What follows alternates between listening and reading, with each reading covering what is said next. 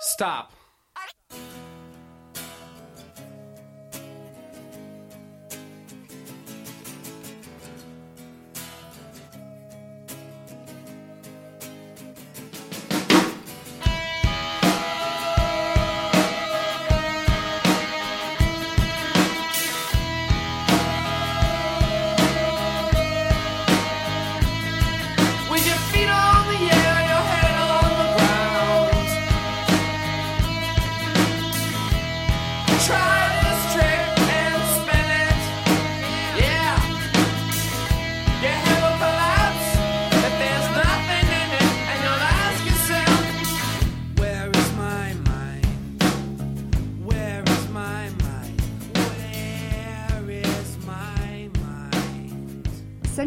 Bienvenue dans ce deuxième numéro du Lemon Adaptation Club, le podcast consacré aux adaptations en tout genre.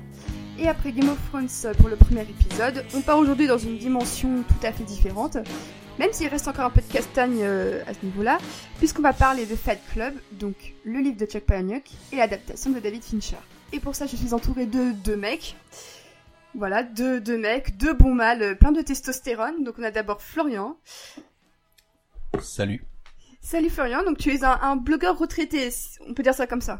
On peut dire ça comme ça. J'ai écrit euh, pour euh, plusieurs blogs euh, il y a plusieurs années et mes différents projets ont fait que euh, je n'ai pas pu euh, continuer d'écrire, même si je m'intéresse toujours à toute la blogosphère.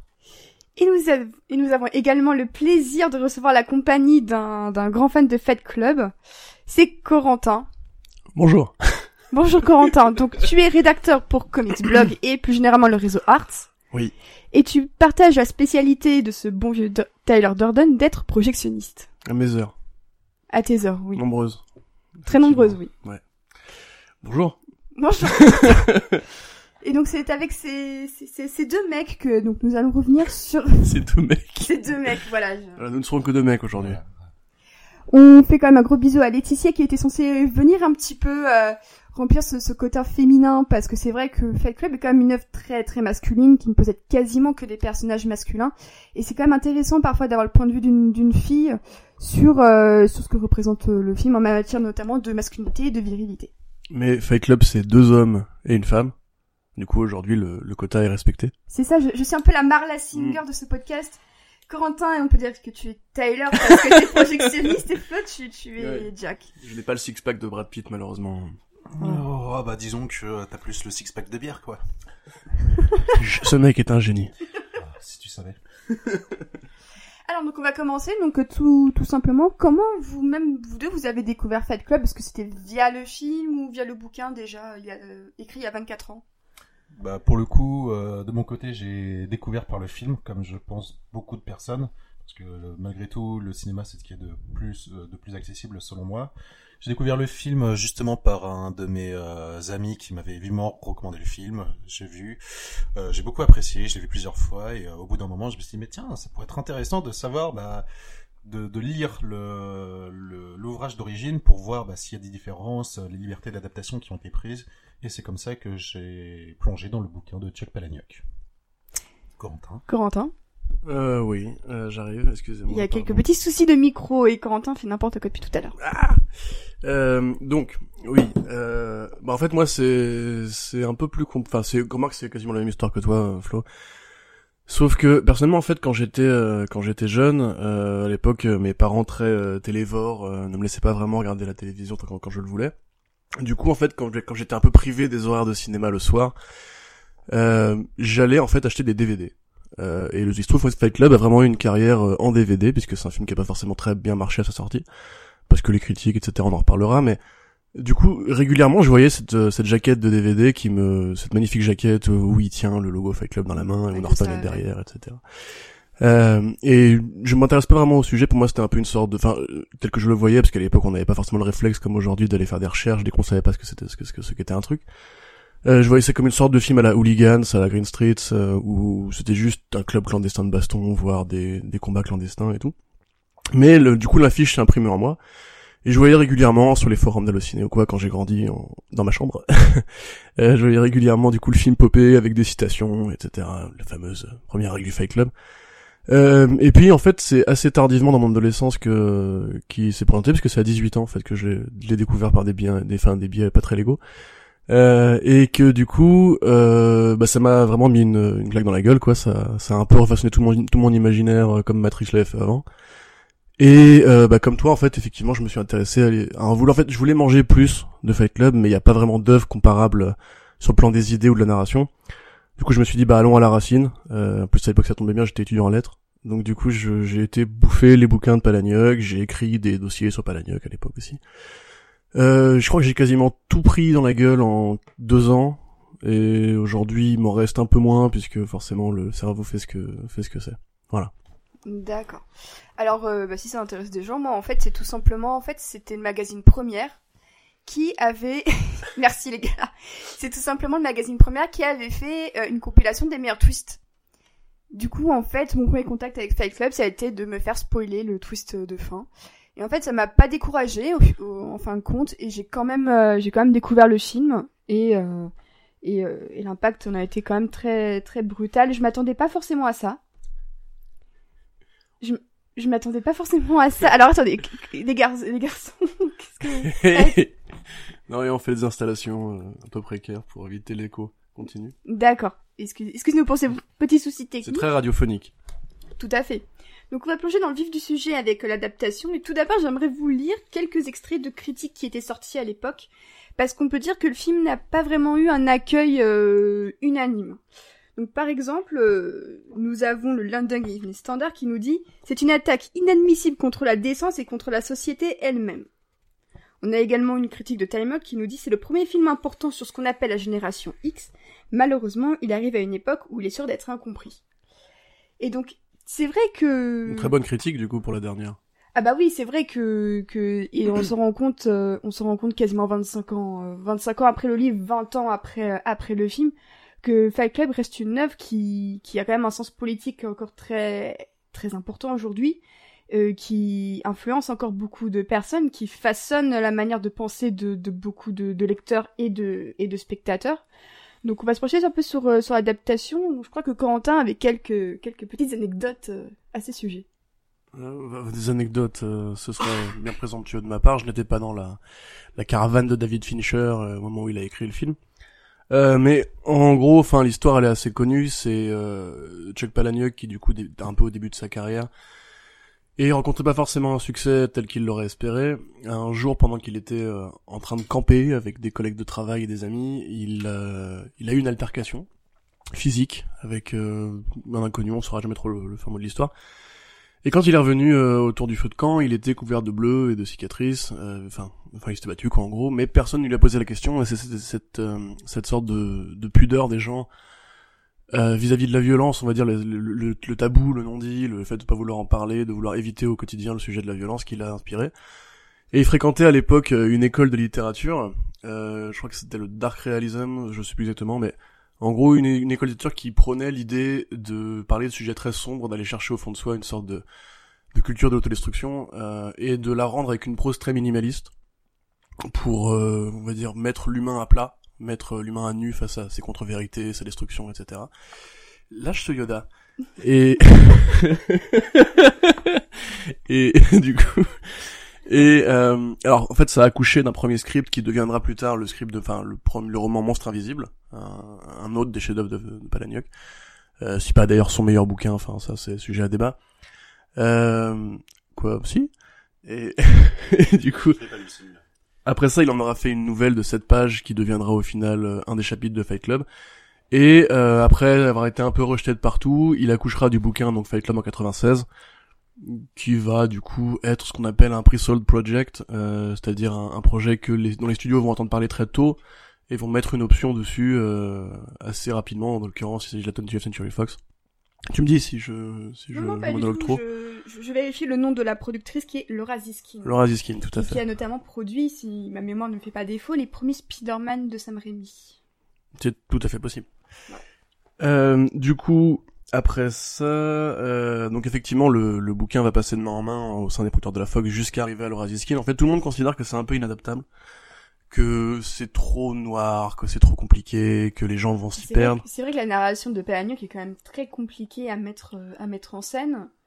Et euh, je pense qu'on reparlera du procédé de la voix off qui semblait être, pour le coup, indispensable pour le projet parce que sinon, Mm. rien, ne, rien ne tient debout. Sachant que les producteurs en plus ne voulaient pas de cette voix off parce qu'ils considéraient qu'à l'époque c'était un, un art euh, qui se perdait en fait, qui était qui faisait ringard en fait. Tu vois, un petit peu comme comme les bulles de pensée des personnages dans les comics, tu vois. Là à l'époque ils se disaient non mais on a, déjà, trop eu de voix off, là ça va ça va paraître ridicule, ça va paraître vieux jeu et tout. Et, aujourd'hui, l'art de, la voix off euh, est euh, subit à nouveau une sorte de, détestation puisque euh, tous les films qui ont recours presque alors l'utilisent de manière pas très pas très intéressante à quelques exceptions près on peut dire mais c'est vrai que ce qu'a fait Fight Club en matière de voix off ça reste quand même un des à mon sens un des must dans le domaine du cinéma Ah oui oui bien sûr. c'est qu'il y, a- il y a un vrai travail à porter et que euh, et que le son y contribue complètement quoi. Tout à fait, puis en plus ça renforce le côté polar. Euh, du coup, euh, David Fincher à l'époque en fait était euh, était un réalisateur qui était un peu fâché avec la Fox puisque le fameux cas Alien 3 en 1992, euh, pour ceux qui ne savent pas, a été un tournage très compliqué qui où, où Fincher a perdu beaucoup de poids, euh, fallait faire une dépression nerveuse, où la Fox a demandé énormément de réécriture. Le conflit a été tel et le chaos de production a coûté tellement cher que euh, ils sont un peu brouillés, mais de son côté, Fincher en fait voulait acheter les droits de Fight Club, il avait repéré le bouquin lui aussi. Et du coup, il a dû militer auprès de la Fox et ils ont dû euh, s'asseoir à table avec euh, le, président, de la programmation pour mettre les choses à plat et lui dire écoute, je suis prêt, allons-y. Mais va découler en fait de ce manque de confiance des choix de casting qui vont être particulièrement coûteux puisque évidemment ils vont embaucher donc Brad Pitt pour le rôle principal. Un choix de un choix de génie hein. Un choix de génie, ouais, mais Brad Pitt quelque part aussi a, a coûté très cher, tu vois, c'était 17 millions pour son rôle, ce qui est plutôt marrant quand on sait qu'il joue un anticapitaliste, euh, anarchiste et Ouais, rebelle. ouais, ouais. Mais bon, c'est Brad Pitt. voilà, il avait le magnifique six-pack qu'il fallait pour le rôle. Euh... Ouais, bien cette fois Et, et c'est vrai, c'est vrai, c'est vrai. Lui, c'est. Enfin, je pense qu'il s'y est mis depuis, mais euh, entre autres choses. Mais euh, du coup, et puis il voulait aussi Matt Damon pour le rôle du narrateur. Euh, et il se trouve qu'en fait, Matt Damon, du coup, ne pourra pas faire le film. Edward Norton étant, enfin, c'est marrant parce que du coup, Edward Norton était en compétition pour euh, le rôle de euh, du. Du narrateur Du narrateur. Tout à fait, oui. Le narrateur, mais en fait, c'est Fincher qui a imposé. Euh... Ah, le talentueux Monsieur Ripley, voilà, merci. En fait, Norton devait jouer dans le talentueux Monsieur Ripley. Fincher voulait Norton pour Fight Club. Du coup, la production qui voulait Matt Damon pour Fight Club euh, a libéré Matt Damon et qui a été plus, plus tard faire le talentueux Monsieur Ripley. Enfin, le remake. Euh, du coup, euh, je sais pas si je vais déborder un petit peu trop sur le programme, tu me dis... euh, Non, non, pas du tout, non, mais c'est bien, c'est bien aussi d'expliquer un peu, euh, un peu la jeunesse, parce que c'est vrai qu'un projet pareil, euh, quand t'es une major comme la Fox, que tu vois un film euh, débarquer à ce point euh, violemment anticapitaliste, qui prône la destruction du système dans lequel on vit pour tout reconstruire, euh, c'est pas forcément l'association la plus, la plus évidente, a priori. Oui, tout à fait. Sachant que, en plus, euh, le bouquin euh, est assez différent sur ce plan de la relation au capitalisme et à la société consumériste. Disons que Fincher a mis beaucoup de ce qu'il mettra plus tard dans Social Network et quelque part dans Gone Girl avec le, les personnages féminins très rebelles et très euh, anti-patriarcal. Mais en tant que tel, en fait, le fait est que Tyler dans le bouquin est assez différent du Tyler du film. Puisque c'est même Brad Pitt lui-même, enfin, qui, qui trouvera qu'en fait le personnage est trop, euh, trop véhément, trop vindicatif, et demandera à ce qu'on densifie son, son personnage. Euh, ce à quoi euh, Fincher opinera du chef, hein, avec sa qualité de monsieur Fincher, car il opine régulièrement du chef. En fait, je meuble pendant que je retrouve le nom du scénariste. Jim Hulse, voilà, merci, Jim Hulse, le scénariste. Euh, et qui vont du coup écrire plusieurs scènes ensemble, euh, notamment la fameuse scène où il est en sous-sol et où il parle à la caméra, qui est donc inspirée par Persona d'Igmar Bergman Très grand film. très grand film tout à fait qui a inspiré tout un tas d'autres d'autres œuvres notamment euh, Birdman euh, ou plein de films de, de gens qui pètent un câble en fait en général euh, J'adorerais voir une liste sur Sens Critique, les films où les gens pètent des câbles, ça pourrait être intéressant. et avec euh, avec Fincher euh, et Palahniuk ils vont se concerter pour rendre le film beaucoup plus homoérotique que n'était le bouquin le bouquin a une charge pour ceux qui ne le savent pas Chuck Palahniuk est homosexuel dans la vraie vie mais euh, le bouquin est beaucoup plus tendancieux c'est c'est une histoire de triangle amoureux qui ne s'avoue pas dans le, le film, on va dire que le triangle amoureux est peut-être plus concentré sur les deux mecs et la femme qui vient un peu chambouler euh, leur merveilleux équilibre de vie, quoi. C'est un peu comme dans Ma- dans Romantic Woman quand euh, le bro perd, perd son bro parce qu'il y a une nana qui rentre dans sa vie, tu vois, comme s'il était prisonnier d'un d'un camp vietnamien, tu vois. Anyway. Euh, c'est Oui, une- non, c'est une vraie métaphore de la série. On, Tout à fait, voilà, c'est pas moi qui suis raciste des Vietnamiens. Donc, euh, euh, voilà, faut que qu'ajouter de plus euh, sur le le problème, le pre project Euh, bah écoutez, moi je pense que tout a tout a été dit. Donc maintenant on peut se concentrer sur vraiment les les différences, euh, les différences et, et ce qu'apporte l'adaptation filmique au, au bouquin au final. Est-ce qu'il y a des points euh, qui vous ont particulièrement marqué en matière de, scènes clés, euh, de dialogue peut-être coupés parce que il y a eu des scènes coupées hein, pour euh, pour le film. Je vous avoue, j'ai pas eu le temps de les regarder. Je sais pas si vous les avez vues. Alors, les scènes coupées, je les ai vues il y a très longtemps, tout comme le livre que j'ai lu il y a plusieurs années, donc j'ai pas forcément une mémoire absolument infaillible à ce sujet. Je me rappelle que, en fait, ce qui m'avait marqué, enfin, ce qui m'avait aussi motivé à lire le lire le livre, c'était que euh, la révélation du twist de Fight Club. euh, je suppose d'ailleurs que euh, tout le monde est censé avoir vu le film pour euh, qu'on puisse euh, On, spoiler on- allègrement. on mettra un disclaimer, attention, il faut avoir vu euh, ou Voilà. avoir lu le film de, avoir lu le livre ou le, vu le film euh, ouais, avant d'avoir vu. Voilà, mais euh, dans tous les cas, la façon dont le twist était euh, raconté dans le film, je me suis dit, bah, ça doit être très intéressant de savoir comment euh, bah, le twist euh, justement va être euh, expliqué dans, dans un bouquin où justement bah, il n'y a pas l'aspect visuel pour euh, aider à la compréhension.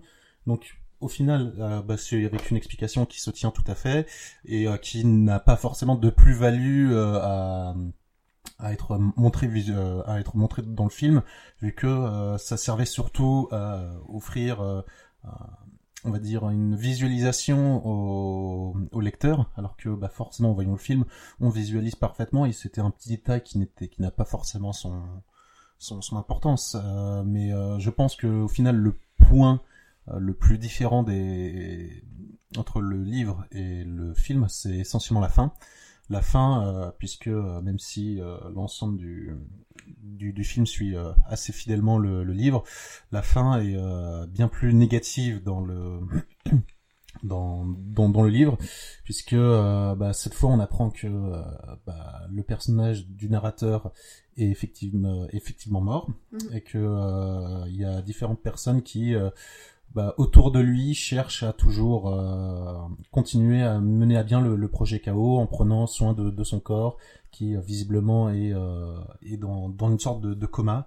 Euh, c'est pas vraiment clairement dé- défini puisque dans, dans le livre il parle de régulièrement de s'adresser à Dieu, mais d'un autre côté il dit euh, je suis nourri par une infirmière tous les jours. Donc c'est un petit peu bizarre, mais au final on la fin est beaucoup plus né- négative dans le sens où euh, là où le personnage du narrateur a cherché à empêcher euh, bah, les actions de, de Tyler, euh, on se rend compte véritablement dans le bouquin qu'il n'a rien pu euh, faire pour, pour empêcher ça, là où dans le film c'est une fin beaucoup plus ouverte. Et euh, et vous préférez quelle fin en fait? Bah, pour le coup, euh, je pense que je préfère malgré tout la fin du film.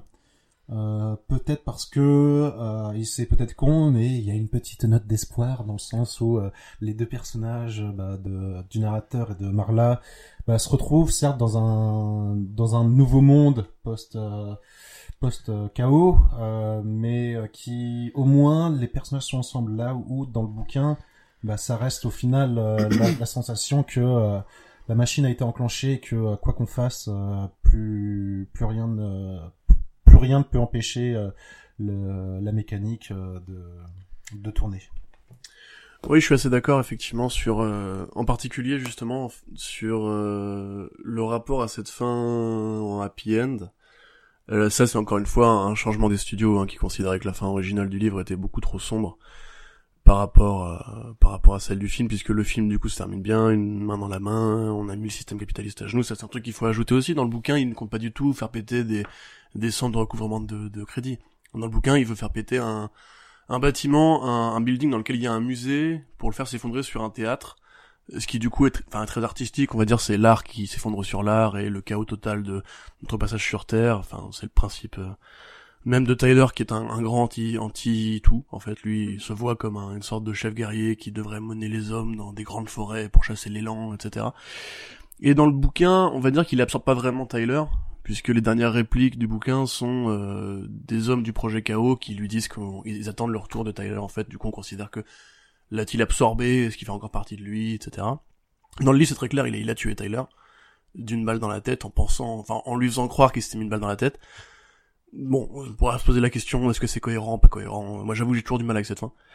Euh, mais on va dire que la fin, du coup, moi, me fait d'autant plus plaisir rétro- rétrospectivement qu'elle a inspiré, du coup, une autre œuvre euh, de la fiction moderne dont on va parler un peu plus tard. que j'aime beaucoup. Mais, euh... mais effectivement, moi après au-delà de la fin, en fait, c'est c'est plutôt tout, ouais, on va dire tout tout l'humour que rajoute euh, David Fincher dans la gestion en fait de- du texte très froid de Palahniuk. Puisque si vous voyez un petit peu le narrateur dans, euh, dans Fight Club, c'est vraiment Chuck Palahniuk dans la vraie vie, en tout cas à l'époque. C'est-à-dire que c'est un mec très froid, très cynique, très qui fait une sorte d'humour à froid systématiquement qui a pas tout le côté euh, un peu joyeux, dégingandé et complètement fou que va amener Brad Pitt dans le film. Moi, c'est plus en fait, c'est l'esthétique générale, le look euh, de Tyler que j'imaginais totalement différent. euh, Enfin, que j'ima- j'aurais imaginé totalement différent si j'avais vu le bouquin avant, j'imagine. D'ailleurs, quand on voit après les interprétations graphiques qui ont été faites de lui ensuite, on voit que c'est pas aussi, il a pas le même look de gigolo, quoi. Ah, clairement pas surtout dans Fight Club 2, hein, au final. euh, Ouais, tout à fait. il, ouais. est tout, il est quasiment tout le temps en costume, euh, en petit costume, euh, Tyler, non? Tout à fait, oui, oui, bah, c'est co- costard cravate. euh, C'est marrant parce que du coup, je te dis, c'est, dans le bouquin, a priori, en fait, Tyler est vraiment une sorte de, de despote. Mhm, Oui, ah oui. Qui certes a un côté attachant, séduisant, mais il est pas aussi charismatique que euh, ne l'est Brad Pitt, tu vois. Par exemple, l'emphase qui est mise sur la scène de- du braquage du mec dans, dans sa, dans sa, son épicerie. Ouais. Qui, du coup, intervient mathématiquement à un moment donné où, en fait, tu comprends que Tyler est un homme avec un plan, qu'il a un côté euh, rebelle euh, contre le système, qui, qui veut vraiment mettre l'économie du système à genoux, le, le système du travail à genoux. Et tu peux trouver dans ces petits moments, ces petits épisodes qu'ils font avec le projet KO, une sorte de, ouais, de vrai programme politique, on va dire, de vrai discours anticapitaliste, anticonsumériste, etc. Le bouquin est beaucoup plus diffus, en fait. Le bouquin s'intéresse vachement plus à la relation entre Tyler, Marla et lui. Euh, et c'est plus une sorte de, comment dire, de thérapie de couple, euh, bah, même si c'est relativement proche, hein, c'est juste la façon dont c'est rythmé, la façon dont c'est raconté. Et je trouve qu'il manque, ouais, cette espèce de côté, euh, de côté punk, tu vois, genre, euh, on brûle tout, on fout tout par terre. Mon père avait, ce que mon père, du coup, aime beaucoup fait le bossier, avait une phrase, il disait, euh, moi, c'est- en fait, tu vois, c'est comme un morceau de rock. C'est genre, t'es énervé, tu te tapes dans les murs, tu, tu gueules, ça n'a pas forcément de sens, tu pas forcément ce que tu fais après, mais juste tout foutre par terre, et on s'en fout de ce qui vient ensuite, tu vois. Il y a vraiment ce côté-là, je trouve, dans le film Fight Club que dans le bouquin, qui est beaucoup plus, et plus t'avances dans le bouquin, plus c'est sombre, et plus, en fait, la, c'est la- l'es- C'est l'escalade de la violence Ouais. qui peut pas être en rire. et puis de la folie aussi, parce que dès que le twist arrive, tu te sens piégé en fait. euh, comme le narrateur, tu te sens piégé dans un monde qui du coup n'a plus aucun sens, tu peux plus, plus faire confiance à rien, ni rien. tu Et puis vois. où tu peux pas forcément lutter parce que tu sais que la personne en face de toi est beaucoup plus puissante et que euh, elle peut anticiper tes moindres faits et gestes. oui, puis elle connaît Bruce Lee aussi, donc euh, ça... Oui, aussi, très tout. important. Non, voilà, après, moi personnellement, euh, je dirais que je préfère forcément le film parce que c'est mon film préféré. Mais, c'est pas mon bouquin préféré, Fight Club. Après, enfin, les, les deux sont vraiment, euh, enfin, c'est, c'est deux chefs-d'œuvre à mon sens. Mais ce qui est marrant, en fait, c'est que, de voir le nombre d'idées à la seconde que balance Palahniuk, tu vois. Parce que, il a une sorte de, de, fiction, euh, inspirée par la Beat Generation, tout, bah, je peux faire un cours d'histoire littéraire, mais, en gros, c'est, chaque chapitre est une idée différente d'un même problème qui est, euh, le monde moderne et comment le monde moderne va t'aviliser pour t'enlever l'impression que t'es en vie, quoi. Du coup, t'as le, le travail, le couple, l'insomnie, euh, les amis, la- l'alcool aussi, etc. Même la relation logique est assez puissante. Et c'est pour ça que pour moi, ça reste une œuvre qui, qui a hyper bien vieilli dans les deux, les deux côtés de l'équation, bouquin et film. Parce que euh, je fais un monologue trop long là, tu vois. Je, Non, non, pas du tout. je te vois qui cherche du regard. euh, Ah non, non, pas du tout, non. Je, en fait, je, je suis sous, je regarde le vinyle et en fait, je viens de me rendre compte parce que euh, Corentin, ici présent, m'a acheté le vinyle Mondo de Fight Club et en fait, chaque titre euh, de, je n'ai pas d'argent pour autant. euh, en fait, euh, il y a un acronyme qui fait Where is my mind? Et je viens de m'en rendre compte. Mais qu'est-ce que Where is my mind, Céane On se le demande. Euh, D'ailleurs, euh, pour, euh, pour venir à la fin, c'est quand même un excellent choix de, de chansons euh, et qui a et qui a aussi inspiré euh, beaucoup de d'œuvres dans lesquelles il y a une sorte de, de, de personnage qui perd un peu la boule. Je pense notamment à, à The Leftovers avec le personnage de, de, de Kevin. euh, qui est hanté par par une présence et euh, dans certaines de ces scènes on entend une reprise toute douce au piano de Where Is My Mind et euh, c'est vrai que c'est un morceau qui, qui, qui inspire beaucoup euh, les œuvres où euh, il y a une sorte de dédoublement, où la personne n'est peut-être pas toute seule euh, vraiment euh, dans sa tête. Mais voilà, donc je viens juste de le remarquer. Euh, donc j'ai mis sur le compte Twitter une petite photo du, du vinyle, je vous en montrerai d'autres parce que c'est vraiment un très bel objet. et qui justement belle transition, c'est un objet de collection donc qui vaut son prix et c'est assez marrant de voir bah, comment l'industrie s'est emparée du phénomène Fight Club en en faisant un produit comme un autre. Euh, par exemple ici un vinyle, euh, un vinyle qui est un objet qu'on achète, hein, euh, qui fait partie de la société de consommation comme comme n'importe quoi. Et, c'est vrai que le, propos, 20 ans plus tard, sur la société de consommation reste encore reste encore d'actualité. Est-ce que vous voulez m'en parler un petit peu? Bah, je pense aussi que c'est pour ça que le film, comme le livre, a toujours ce côté intemporel.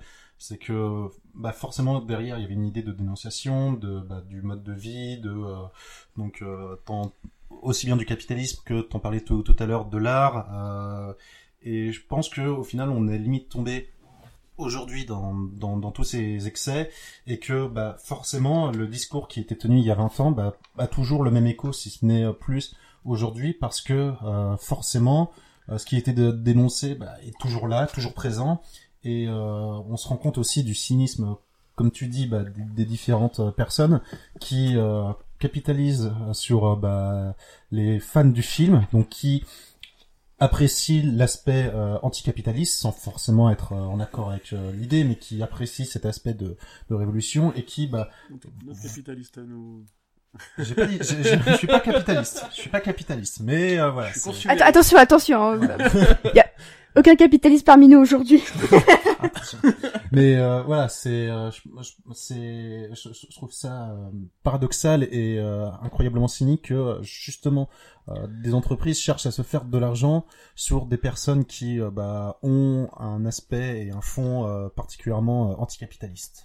Oui, alors ça change juste parce que euh, si, si les gars de Mondo nous écoutent, c'est pas du tout une critique envers Mondo qui est une, Bien une boîte euh, tout à fait. Et au euh, contraire, les, euh, le- la, la société Mondo produit de très beaux objets. Hein. Voilà, c'est et- vraiment de l'art ce qu'ils font. Ça, Tout on peut fait. le dire. Et le concept du, du vinyle de Club, donc c'est une jolie pochette jaune. Et il y a une petite languette sur laquelle est écrit Sacrifice. Et en fait, vous devez détruire la pochette jaune pour avoir accès au vinyle. Donc c'est-à-dire que vous vous retrouvez à payer un vinyle, à devoir détruire la pochette pour avoir le contenu. Alors je ne sais pas quel est le... Il y a un- sans doute un message de il faut euh, détruire, quelque, chose, de, de beau. Comme la, la face de Jared Leto dans, dans le film. Ouais. Mais Ou- euh, ou c'est vrai la, que la, brûlure à la soude aussi. euh, Bien sûr. Tu sais, le, le sacrifice, le- la douleur, quoi. C'est ça, donc euh, c'est vrai que moi ça m'a, je vais pas vous mentir, hier j'en menais pas large avec euh, avec avec Charline au moment où j'ai dû euh, tirer la languette et me rendre compte que la petite vidéo explicative te disait de détruire ton propre vinyle. Oui, d'autant qu'en plus, Mondo fait généralement des, ses tirages en série limitée, du coup, il n'y a pas forcément cet appel à la reproduction euh, Oui, euh, ouais. systémique, tu vois. Mais euh, après, bon, voilà, ça c'est un grand débat. Le fait est qu'aujourd'hui, en, en 2012, on avait fait une campagne de pub pour euh, la, une, une bagnole avec, en utilisant des rushs de euh, John Lennon qui disait qu'il voulait faire un truc nouveau, tu vois, ou Marilyn, ou Hitchcock euh, et compagnie. Enfin, Ouais. la- la- l'appropriation du système par les grands rebelles a plus de sens depuis qu'on a fait un t-shirt Che Guevara et qui a été porté par des millions de euh, mecs qui étaient dans les manifs et qui pensaient sûrement qu'ils étaient originaux. Mais le fait est que Fight Club, en fait, depuis le début, c'est un produit de consommation. Puisque le film en lui-même, comme on l'a dit, euh, a cherché à avoir des stars pour se rentabiliser. La Fox était pas conne, euh, il savait, très bien que le film était compliqué à vendre, et c'est pour ça qu'il a aussi cette, cette charge cool et ce fameux twist, tu vois, qui est quelque part le, le twist en lui-même est un produit de consommation, tu vois. C'est euh, comment est-ce qu'on va vous faire euh, un deuxième goût dans votre bonbon à l'amande, tu vois. C'est c'est assez euh, évidemment le truc qui va marquer les gens, c'est plus le twist. Et pour beaucoup de gens, tu vois, comme Matrix est un film de révolution, de pardon, pas du tout de révolution, mais juste un film de science-fiction où il y a de baston. Il, il voit pas tout le discours qu'il y a derrière. Je pense que pour beaucoup de gens, Fight Club, en fait, c'est juste un film d'un mec qui pète un câble et qui se bagarre, qui, qui se bagarre quoi.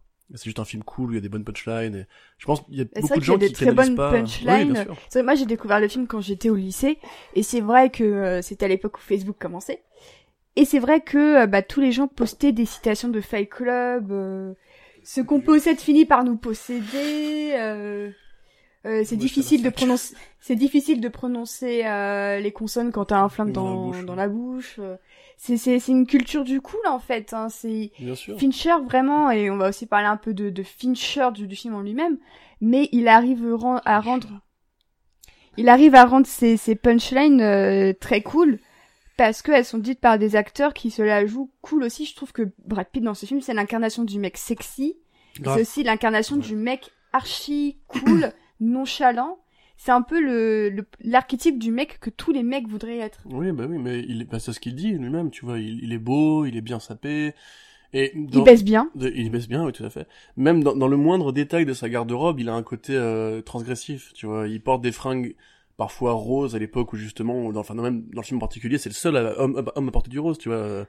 Oui. Si, je te, je Oui, non, non, je je, je, 18 je 000 fois. pensais, je, je pensais à Marla et sa, et sa, sa robe de demoiselle oui, d'honneur, mais Mais euh, Palahniuk disait justement qu'il avait voulu tirer un, dans le film, il était ravi justement que, il y a eu ce parallèle qui est fait entre les fringues que porte euh, Marla, qui justement, tu sais, elle vole dans les, dans les, euh, Dans les laveries. Dans les laveries, et merci, euh, ouais, elle vole dans les laveries, aussi. elle va les revendre dans les friperies. Voilà, la robe à un dollar qui est finalement plus plus soin que ce que portent euh, les autres personnages du film, tu vois, euh, etc., etc. Mais juste sur le côté rebelle, en fait, je voulais euh, revenir dessus, puisque personnellement, je pense que euh, Fight Club a été euh, pour les mecs comme moi, qui, enfin particulièrement les hommes, je pense, euh, entre 15 et 20 ans, qui se cherchaient un peu, parce que c'est toujours à ce moment-là de ton de ta vie que tu définis un peu ce que t'aimerais être comme adulte plus tard.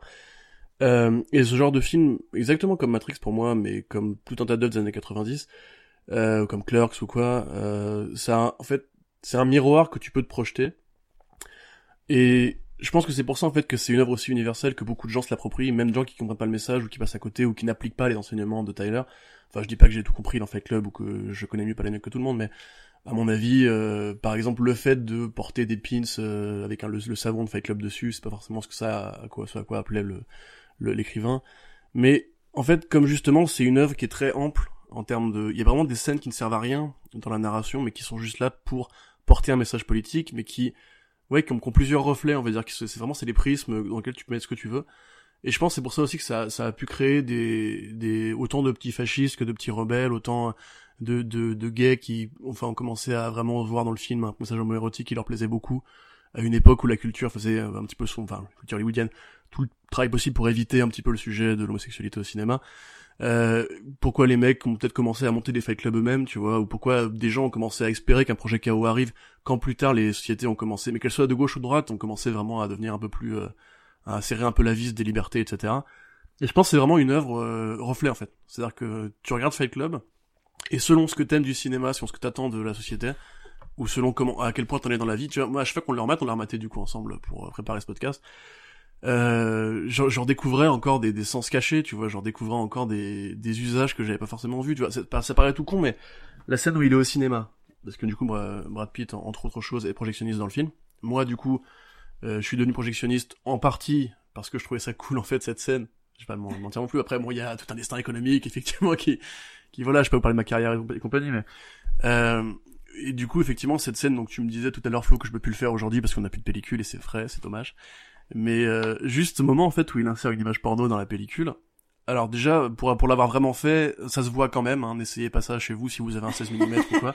On la remarque, euh, le, le, le- humain la remarque. 24 images par seconde, c'est quand même assez, c'est quand même assez peu en fait. hein. Euh, et euh, du coup, enfin, ou alors moi je le remarque, je sais pas. Et du coup, à ce moment-là, en fait, t'as une réplique qui n'est pas dans le, dans le bouquin où Edward Norton dit euh, et quand le chien fougueux et le chat courageux, ceux qui se parlent avec des voix de stars, tu vois. Déjà à ce moment-là, tu vois, t'as une critique du côté parce qu'on est quand même à une année où il y a beaucoup de films Disney qui vont arriver là. Oui, c'était la, la- Voilà. le renouveau Disney des années 90 avec Aladdin, Le Roi Lion. Voilà, et qu'on et qu'on revit aujourd'hui parce que tu dis Aladdin le roi lion, tu vois, c'est l'année prochaine. C'est ça, c'est un cycle, c'est un cycle qui ne s'arrête jamais. Et, moi je me suis dit ouais c'est ça en fait tu vois c'est déjà à l'époque en fait t'avais ce côté euh, c'est toujours les mêmes films avec des animaux qui parlent avec des voix de, de Rosta et tout mais c'est enfin c'est incroyable quand même tu vois C'est dans Le Roi Lion. tout à fait Pardon, je suis très fait. contente par cette heure. Enfin, mais du coup enfin pour ça pour moi tu vois c'est pour ça que je pense que euh, faire des produits de de consommation avec Fight Club ça a autant de sens que faire des produits de consommation avec Star Wars qui au départ est une œuvre qui s'inspire du bouddhisme euh, et qui parle de rébellion aussi et de trouver son chemin et tout parce que pour beaucoup de gens c'est juste un film avec des vaisseaux qui, se- qui se tirent dessus et du coup est-ce que c'est cool est-ce que c'est sympa tu vois en fait c'est qu'est-ce que tu vas trouver dedans? Ouais, moi je trouve euh, l'inspiration de plein de choses et un vinyle stylé et je trouve pas que ce soit forcément du vol de l'œuvre originale maintenant si tu commences à des tatouages euh, tu vois Mind the Wake Body Asleep euh, enfin ça c'est Ouais. encore une autre œuvre mais tu vois là je trouve que ça va un peu loin par exemple parce qu'il y a beaucoup de gens vraiment qui ont pris Club au premier degré et qui se sont reconnus dans le message fasciste de, de, de Tyler alors que pour moi enfin c'est pas forcément Alors du que, tout bah, on, on, peut le dire, en fait, Fight Club, est-ce qu'au final, ce ne serait pas une sorte de conte euh, où Palahniuk, la, la morale, c'est oui, non, en fait, ça sert à rien de faire la révolution.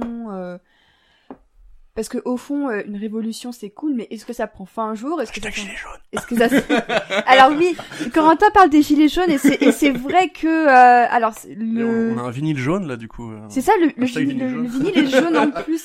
Non, mais c'est c'est marrant parce que même le, le mouvement des gilets jaunes, il traduit exactement ce que tu dis tout à l'heure, c'est-à-dire que ce sont des gens qui vont dans la rue et qui pètent tout et qui brûlent tout. Euh, sans forcément de ligne directrice, hein, parce Mm. qu'il n'y a pas. de- En plus, le, le mouvement des Gilets jaunes, contrairement, ils, ils n'ont pas de Tyler, si, si je peux dire. Bon, c'est- c'est c'est peut-être ce qui leur manque, mais malgré tout, Oui, c'est- voilà.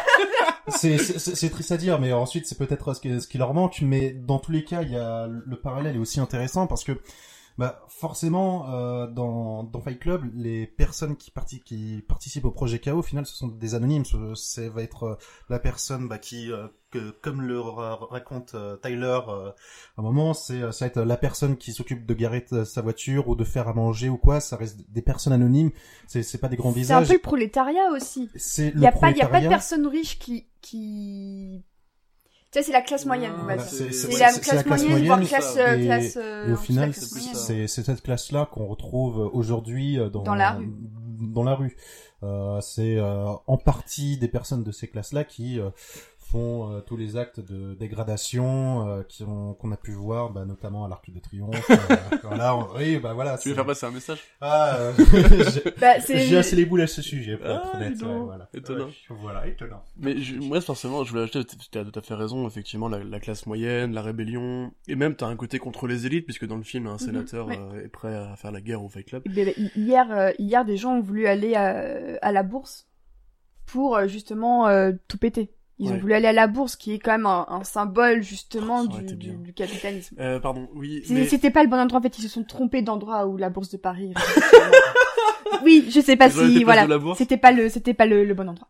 Euh, et donc du coup, moi ce que je voulais acheter, c'est que t'as aussi un message sur la radicalisation. Puisque quand tu prends la façon dont euh, justement Fight Club transite, enfin pardon, Tyler fait, fait euh, shifter le, le Fight Club, qui donc au départ est juste euh, une organisation d'hommes castrés par la société qui vont retrouver leur Et virilité, blancs. de l'amitié. Non, il n'y a pas que des blancs. Pas que des blancs. Bah, disons que la majorité de ce que te montre le Oui. film, ce sont quand même des hommes blancs. Il y a, déjà, il y a pas de femmes qui sont acceptées au Fight Club. Oh, on manquerait plus que ça. bah alors, hein Mais ça reste quand même un mouvement assez excluant. Tout à fait. Mais voilà, effectivement. Et par contre, dans le projet KO, il y a que des blancs. Et euh, ça, alors, est-ce que c'est volontaire de la part de Fincher? C'est possible. Mais surtout, moi, si tu veux, c'est les règles du projet euh, du projet KO qui sont pas dites dans en entier dans le film, qui sont donc euh, pas de questions, pas de questions, pas parler du projet KO, euh, faire faire confiance à, à Tyler. Ouais. Donc en gros, c'est vraiment une doctrine euh, qui prône la, la- la servitude aveugle envers un leader, donc Tyler en l'occurrence. Ne jamais rien, rien mettre en question, ne jamais douter, ne jamais euh, contester les ordres. Tu n'as pas de nom dans le projet KO, tu n'as pas de vêtements dans le projet KO, tu n'as pas d'identité dans le projet KO, tu n'as pas de cheveux. voilà, tu, tu es un singe qu'on envoie dans l'espace, tu es juste une donnée quantifiable entre guillemets. Est-ce que euh, le fait que j'ai une calvitie joue avec euh, l'aspect euh, pas de cheveux ou Mais tu, tu, tu, voilà. Bon. Est-ce que tu as ton, ton bonnet noir et ton haut noir et ton pantalon noir et 300 dollars pour ton enterrement? Il manque les 300 dollars. Ah merde Ben, bah c'est- refusé, marrant que tu parles de ça parce qu'il y a une critique du film donc de London Evening Standard qui dit il se fait l'écho donc Fight Club se fait l'écho d'une propagande qui a cautionné les activités brutales du des SA et des SS. C'est la résurrection du principe du Führer.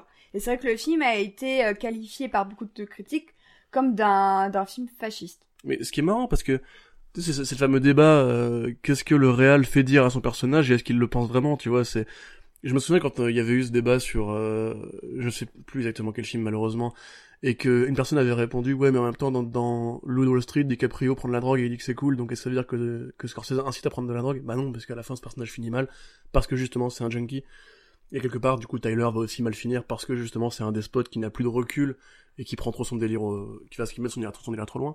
Mais juste du coup sur le projet KO, euh, ce qui est fascinant en fait, c'est que tu peux vraiment appliquer le contraste entre le moment où justement Fight Club est vu comme une, une identité positive, qui dit aux gens vous n'êtes pas votre porte-monnaie, vous n'êtes pas votre appartement, vous êtes la merde de ce monde, prête à servir à tout. Vous, vous- vous êtes plus au final que, euh, que, que ce que vous consommez. Oui, Il y a une véritable identité derrière, bah, derrière euh, tous les meubles Ikea qu'on qu'on peut avoir. C'est euh, véritablement euh, tout- toute cette question-là et au final un aspect de réaffirmation du soi dans, dans le Fight Club. alors que justement dans le projet KO, il leur retire leur soi. Il leur dit vous êtes juste mes soldats, vous n'avez pas de nom, vous n'avez pas d'identité, vous n'avez pas de joie, vous êtes juste là pour faire ce que je vous dis. Et du coup, tu vois vraiment en fait la tentation euh, du fascisme, c'est-à-dire qu'en gros, qu'est-ce que le fascisme t'apporte? Qu'est-ce que le fascisme te fait miroiter comme belle illusion Tu vois, euh, fermer les frontières, euh, rendre le pouvoir aux Français, la, la nationale, etc. Au peuple, au peuple, rendre le pouvoir au peuple voilà, rendre le pouvoir euh, au peuple. Et en fait, tout le piège qu'il y a derrière ça, c'est-à-dire en gros, euh, derrière toutes ces belles illusions d'un, d'un discours despotique, euh, te transformer en fait en, en machine à, à obéir, quoi. Mm. Et je, ça, pour ça, je trouve ça vraiment de plus en plus actuel, justement, euh, bizarrement, à l'époque moderne. Euh, et c'est vraiment là pour moi que ce jeu le contraste entre, entre Tyler, tu vois, qui justement cesse d'être une identité positive dès l'instant où apparaît le projet KO, quoi. Même si le film lui laisse des moments encore de, de bravoure, mais... D'ailleurs, je- je trouve que le moment de bascule dans le film, bah, c'est le moment dont, dont tu parlais, Corentin. C'est celui où, euh, où Tyler s'adresse à la caméra. Tout à fait, donc une scène inspirée par... Persona Persona. de Ingmar voilà, Bergman. Et pour moi, c'est vraiment le moment de bascule où en plus la caméra se fait flou, la pellicule elle commence à, à s'abîmer. Et c'est là, je trouve que le regard de Brad Pitt, il change complètement. Ça passe d'un regard vraiment un peu séducteur, nonchalant, ultra cool, à un regard archi dur, archi, euh, ouais, archi fou. Et on, on- Même- je trouve qu'il il, incarne un truc un peu plus glacial. Même son look se Et radicalise à son ce look se radicalise. Parce qu'avant, on avait quand même droit aux magnifiques euh, robes de chambre à, motif euh, mug, aux, aux, comment on dit, aux slippers, aux, ah, euh, chaussons, Au chausson, oui. chaussons lapins, euh, absolument adorables, qui contrastait vachement avec son, avec son, le reste de son look d'ailleurs. Il, il joue plus avec ses, son vélo, euh, avec ses nunchaku, enfin c'est vraiment ça. Et puis après, plus tard, il se, ra- il se rase le crâne, Il il se se, rase fait le un look qui fait beaucoup plus punk à chien, euh, euh, avec son, un manteau de fourrure, un débardeur. Un petit euh, Marcel, oui, voilà. Ouais, ouais. Il fait vraiment, ouais, il fait, il fait méchant James, enfin James Bond. Il fait méchant Die Hard là du coup à ce moment-là, quoi. C'est vraiment. euh, Ouais. mais, mais même, euh... mais ce que c'est marrant parce que t'as un, une scène qui décale en fait ce point de vue-là. Euh, c'est le fameux moment où en fait ils sont en voiture et Ouais. où du coup le narrateur le confronte et lui dit euh, que what the fuck, ce projet KO, qu'est-ce que tu, qu'est-ce que tu entends par là, c'est quoi le projet KO Et l'autre il lui répond, mais il me parle d'une phrase qui m'a beaucoup marqué quand j'étais encore un jeune fou. Euh, quand il lui dit euh, si tu crevais maintenant, elle te ferait quel effet ta putain de vie Et là, du coup, il lâche le volant et du coup, ben, c'est la morale, c'est lâcher prise, arrêter d'essayer de tout contrôler, etc. Mais tu vois, cette scène-là, pour moi, elle contrevient vachement. Et tu vois vraiment que ça, c'est des rajouts euh, du scénariste et de Fincher pour que Tyler ne devienne pas forcément un méchant fondamental. Tu Ouais. vois, c'est pour garder l'idée que Tyler est, reste la projection que le narrateur se fait de lui-même. Euh, Et aussi un personnage avec un plan, au final. Oui, tout à fait. Véritablement avec une morale derrière, et pas juste détruire le, détruire le capitalisme pour le détruire. Ça reste derrière un message, euh, bah, avec un fond relativement positif, même si euh, au final tout, euh, tout dans l'exécution ne le sera pas, mais montrer que derrière c'est pas quelque chose, on va dire, euh, d'aveugle. Mais je pense même à des moments justement euh, qui tu parlais tout à l'heure des différences entre le bouquin et le, et le film. Dans le bouquin, quand il raconte son fameux sa vision idyllique de la société où euh, où ils grimperont des grandes branches qui entoureront les ruines du Rockefeller Center, où ils chasseront des élans, et ils feront cuire la viande euh, sur des vieilles euh, stations de service abandonnées. Dans le bouquin, il est clairement entendu que, que Tyler serait le chef de cette nouvelle tribu que serait l'humanité. Dans le film, c'est vraiment beaucoup plus ouvert. C'est juste, euh, il, se- voit comme même pas, même pas un libérateur. Il se voit juste comme, il voit en fait cet idéal, et il aimerait y acc- y accéder. Il se voit comme un détonateur. si Tout à fait. Et, et même à la fin, dans la dernière scène, qui du coup en fait est, est la première, la façon dont joue Brad Pitt en face du narrateur attaché à sa chaise, qui lui dit euh, Tyler, stop, arrête tes conneries. Je trouve que tu vois un Brad Pitt justement qui joue euh, le côté, je suis son pote, je suis ce qui, je sais ce qu'il y a de mieux pour lui. Sais, il se frotte le crâne, il a l'air, euh, même il a l'air gêné de l'emmerder en fait, tu vois. Et il dit, euh, est-ce que je t'ai déjà laissé tomber? Enfin, fais-moi confiance, je, vais, je vais nous sortir de là que dans le bouquin, c'est vraiment, euh, Tyler est un dictateur. Tyler, c'est euh, non, non, mais je, je vais devenir toi, tu vois, enfin, tu vas devenir moi plutôt. Euh, à, terme, arrête de lutter, juste, euh, c'est bon, t'as perdu. Alors que dans, le- dans le film, t'as vraiment un côté genre jusqu'au bout, Tyler reste une sorte de bro, tu vois. Enfin, ça reste une sorte de, de mec. C'est une bromance qui tourne mal, en fait, Ouais, si on t'écoute. C'est vraiment ça, c'est vraiment ça. T'as- un personnage qui a créé un bro pour l'aider à sentir à s'en sortir dans la vie, mais sauf que le mec a vraiment très bien tellement fait le boulot, tu vois. C'est comme euh, le film machin, un, un ami qui vous veut du bien, tu vois. Ouais. C'est genre ce, ce pote qui s'infiltre dans ta vie et qui règle tout à ta place, sauf que du coup il a des méthodes tellement violentes qu'à la fin tu sais pas trop comment l'arrêter et tout. Et, euh, et du coup, ouais, enfin c'est et, et la fin encore une fois justement euh, te dit qu'en fait c'est l'amour qui sauve, euh, c'est l'amour pour un personnage tiers qui sauve euh, le personnage principal. Alors que c'est beaucoup plus nuancé normalement, enfin. Bah, D'ailleurs, puisqu'on parle d'amour, est-ce qu'on peut aussi un peu parler de Marla Singer? Oh la gonzesse Ouais, non, tu pas. Je te juge. Eh oh, on est deux hommes, hein, alors. Donc oui, Mar- Marla Singer On qui a... quand il faudra porter des trucs. C'est la fin de ce podcast, merci de nous avoir suivis. C'est une réplique de 617. Continue. Donc oui, Marla, Marla Singer, donc, qui est jouée par euh, une excellente euh, Helena Bonham Carter, on peut le dire.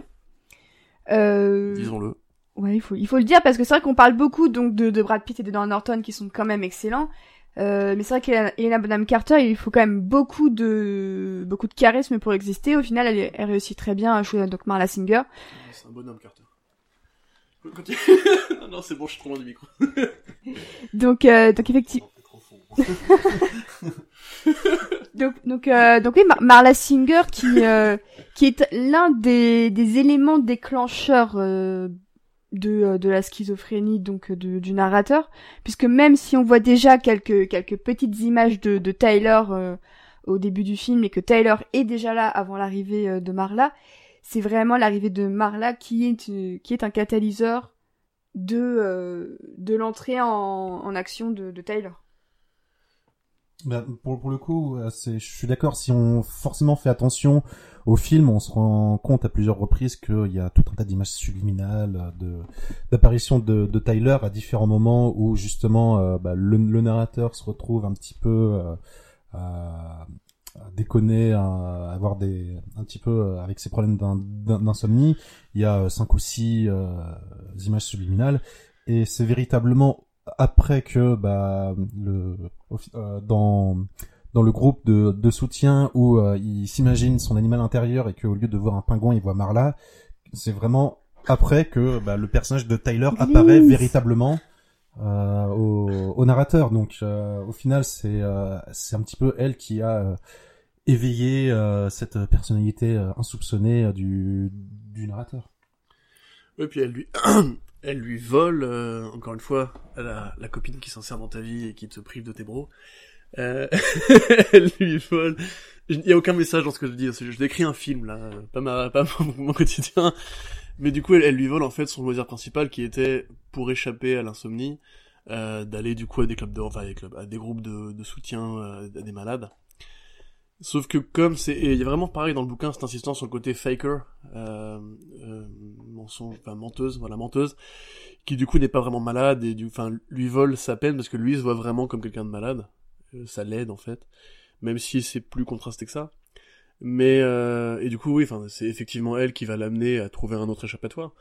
Mais moi personnellement en fait c'est plus euh, dans, enfin je- tu veux parler de Marla, mais c'est plus dans le côté justement euh, romance qui quel personnage m'intéresse puisque elle intervient en fait au milieu d'une relation où un mec est amoureux de lui-même en fait de sa contrepartie euh, homo-érotico. C'est très narcissique, hein, Ouais, comme euh, c'est une relation oui, très narcissique, très très bon euh, Mm. homo-érotique, mais aussi très très narcissique. Ouais. Mais même t'as, enfin t'as une jalousie tu vois de du narrateur qui, mais on sait pas si, de quel côté est la jalousie.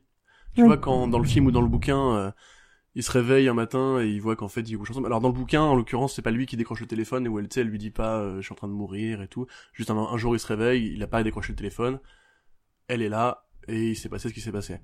Et là en fait tu sais pas trop si le narrateur est jaloux euh, de De Marla ou de de Tyler. Marla ou de Tyler, ouais. Parce que enfin la, la relation est super compliquée et du coup ça en ça justement la gestion de leur relation et la façon dont les allées et venues entre les dialogues etc vont se faire est absolument brillante. Euh, et puis oui, Marla, enfin, la bonne Carter, euh, enfin, elle, elle défonce quoi. il y a- il y a- voilà. C'est ça, C'est un bonhomme. c'est ça. Mais euh, j'aime bien l'idée que ce soit une comédie romantique, mais qui tourne mal parce qu'en fait le, le...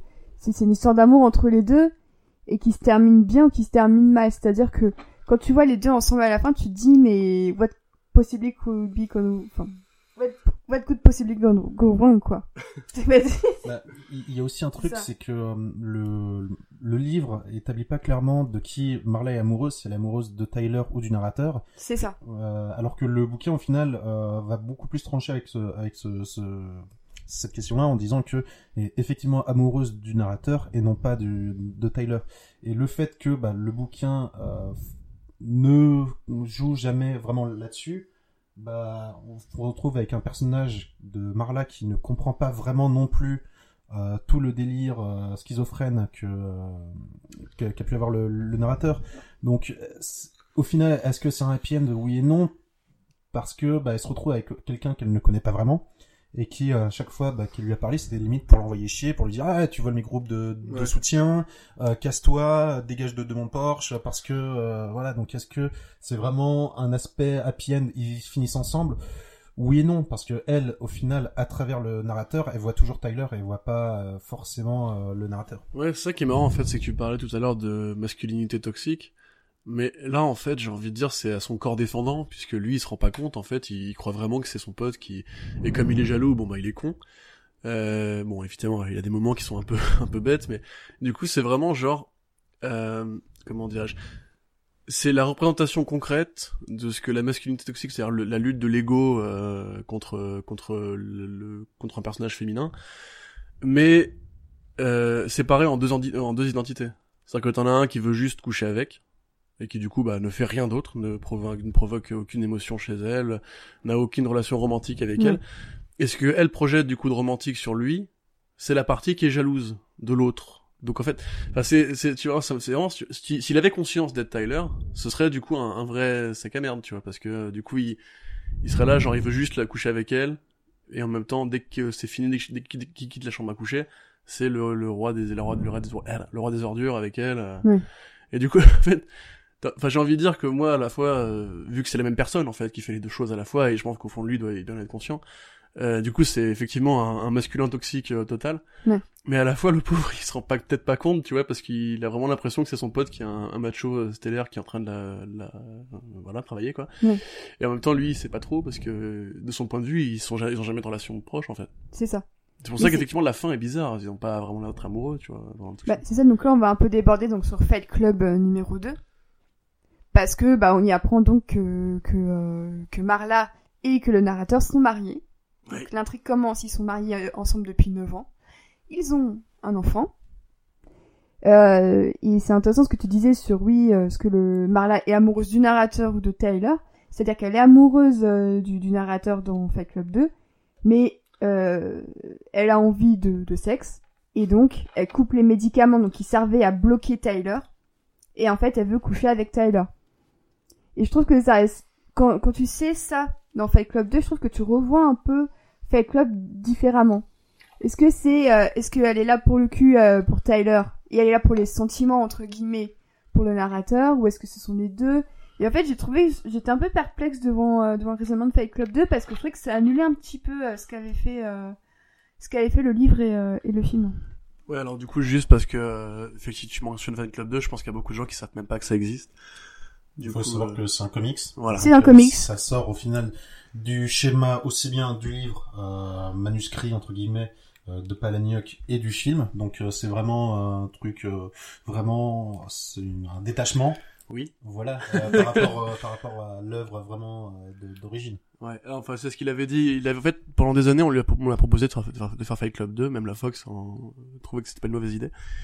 Euh, mais lui de son côté, il a il a beaucoup créé. Hein, euh, Palahniuk, il a jamais fait de suite à ses œuvres, aucune. Et euh, bah probablement que en fait voilà, il, il a commencé à fréquenter les milieux euh, d'auteurs qui qui étaient proches du comic book, notamment l'autrice Chelsea Kane qui a été victime de, de harcèlement en ligne pour sa série Mockingbird il y a quelques années. Voilà. Suite à sa couverture euh, Ask, Ask Me About My Feminist Agenda. Tout à fait, ouais, une très, belle couverture. Excellent. Et euh, à travers Kane, du coup, elle a rencontré Matt Fraction et euh, Kelly Sue DeConnick, qui sont les auteurs de Sex Criminals, et Brian Michael Bendis, le fameux Brian Michael Bendis, qui, comme notre ami Flo, il a beaucoup de cheveux.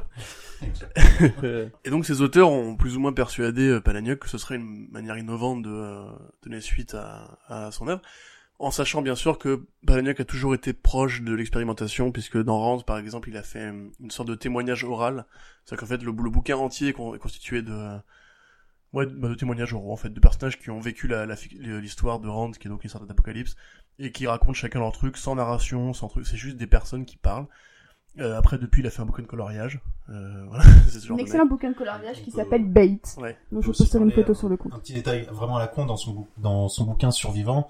Euh, la pagination est à l'inverse en Oui. fait du des Ça commence par la page 480 et quelques, Voilà, ça et descend. ça, ça descend au fur et à mesure. Donc, Voilà. euh, comme pour euh, comme pour rapprocher, on va dire, de la fin, aussi bien de l'histoire que du personnage. Donc euh, voilà. Voilà, parce que le bouquin est l'histoire en fait d'un mec qui a tourné un avion et qui compte le nombre de réservoirs d'essence qui lui reste avant de crever. Donc vu que c'est un compte à rebours vers la mort, Ils sont beaucoup de bouquins de Palahniuk finissent par un- une mort ou un suicide. Ou, voilà.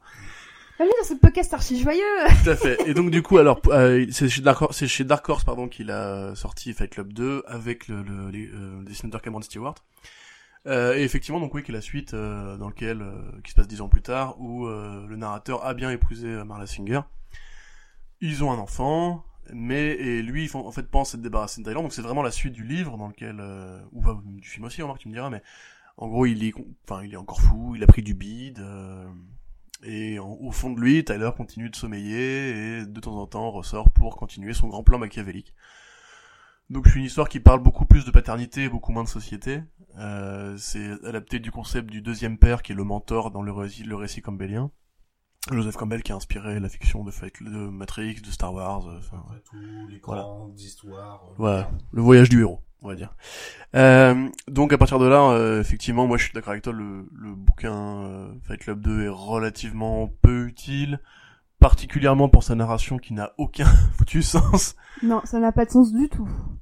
Et honnêtement, heureusement que au début de, de, de chaque de chaque numéro, vous avez une sorte de petit récapitulatif qui qui est un peu une sorte d'hommage au plan des qui distribue dans les avions en cas de en cas de en cas de crash et donc en fait chaque petite vignette rappelle un peu ce qui s'est passé dans le numéro précédent et, euh, et même avec ça parfois t'es quand même un peu perdu Hmm. euh, à un moment, en fait, tu te dis, ouais, c'est bien de se, de se perdre un petit peu dans l'histoire et, et tout ça, mais là, je trouve qu'en fait, tu te perds tout court. Euh, tu sais pas exactement où est-ce que Palahniuk va en venir. Est-ce qu'il était vraiment content de, de faire Fight Club 2 euh, je, je sais pas, je suis ressorti un peu, un peu perplexe. Alors, moi j'ai une théorie sur Fight Club 2 que malheureusement j'ai pas eu l'occasion de- d'en parler à l'époque, j'étais pas encore sur Comics Blog mais sur un site exclusif ADC, du coup je pouvais pas forcément faire la critique. Planète. Tout à fait, bonjour à mes anciens collègues. Mais euh, simplement, quand tu prends la carrière de Nicolas Winding Refn, tu vois qu'il a fait Drive, qui était le, son premier film à vraiment euh, s'importer aux États-Unis à percer autant. Et beaucoup de gens en fait l'ont associé à cette imagerie du, du cool aussi. Tu vois, de la Ouais. bande son années 80, de, du héros euh, un peu puncher, euh, Et mutique. Ouais, mutique. Mais en fait, tout ce côté vraiment héros américain qui sauve la nana, qui, qui tue le méchant, euh, qui conduit bien, qui est beau gosse et tout. Et Refn, lui, c'est un mec qui aime beaucoup les, les histoires tortueuses et compliquées. Du coup, il a complètement détesté l'accueil que Drive a eu. Il trouve ça bête que ce soit son film préféré, le film qu'il a fait qui soit le plus connu.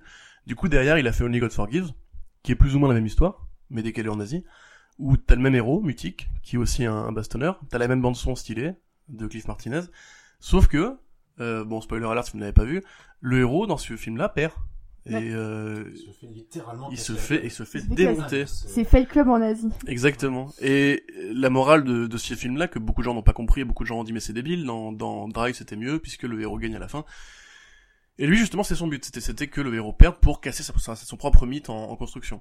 Je pense que Fight Club 2 c'est, pareil. Tu vois, il fait une histoire qui n'a plus rien à voir avec Fight Club, qui parle d'abord de Palahniuk, et qui parle de l'œuvre Fight Club, et d'ailleurs cette scène où, parce que dans Fight Club 2, Palahniuk est un personnage de, de, de, l'histoire, où les fans se pointent devant chez euh, Palahniuk quand il a tué euh, Tyler, et qui lui disent euh, mais j'ai pas compris c'est super important pour nous euh, Fight Club c'est notre vie etc T'es- t'es- qui es-tu? Et, d'ailleurs, dans les, dans les personnages qui protestent, tu as beaucoup de meufs. Et ça, ça Oui, m'avait un peu étonné. Parce que jusqu'à présent, c'est vrai que quand tu parles de, de, de Tyler Durden, je trouve que c'est surtout les mecs qui l'idolâtrent euh, et qui, qui, apprécient, euh, qui apprécient ses idées, son attitude. Et c'est vrai que là, tu vois énormément de, de, de meufs qui, qui, euh, qui protestent contre sa mort. Et ça m'avait fait un drôle d'effet parce que euh, est-ce que c'est pour une manière de Palahniuk de dire euh, ah oui c'est un peu plus inclusive et les idées de Mm. Durden peuvent aussi euh, s'appliquer aux femmes mais mais ça m'avait beaucoup étonné ce point-là d'ailleurs. mais ben moi je pense que c'est le truc qu'il a récupéré en cours le lectorat de Palahniuk est très féminin enfin en tout cas ce- celle que j'ai croisée en faisant mes études de littérature les le gros des discussions que j'avais sur Palahniuk à l'époque était avec des, des, des lectrices puisque la plupart des mecs s'arrêtent justement à, à Fight Club et c'est tout Ouais. Euh, notamment Monstre Invisible aussi, qui est une histoire qui est relativement... Euh... Bon, je vais pas trop en parler. Bon, lisez Monstre Invisible, vous comprendrez mieux. Et en général, les héros de, Fight- les héros de Final sont souvent des, des, des obsédés sexuels ou qui, qui voient la femme comme une sorte d'objet euh, C'est- Bah, C'est l'exemple même du film, euh, du livre Choke, Oui. qui lui aussi a été adapté dans un très mauvais film. Mais Euh, avec Sam Rockwell. Avec Sam Rockwell, mais réalisé Et par Clark Gregg. euh, le bon agent. Coulson. Exactement. Mais en fait, le personnage, euh, limite, enfin, l'histoire du film commence un meeting papier, de, euh, ouais, que l'histoire, enfin, l'histoire du livre.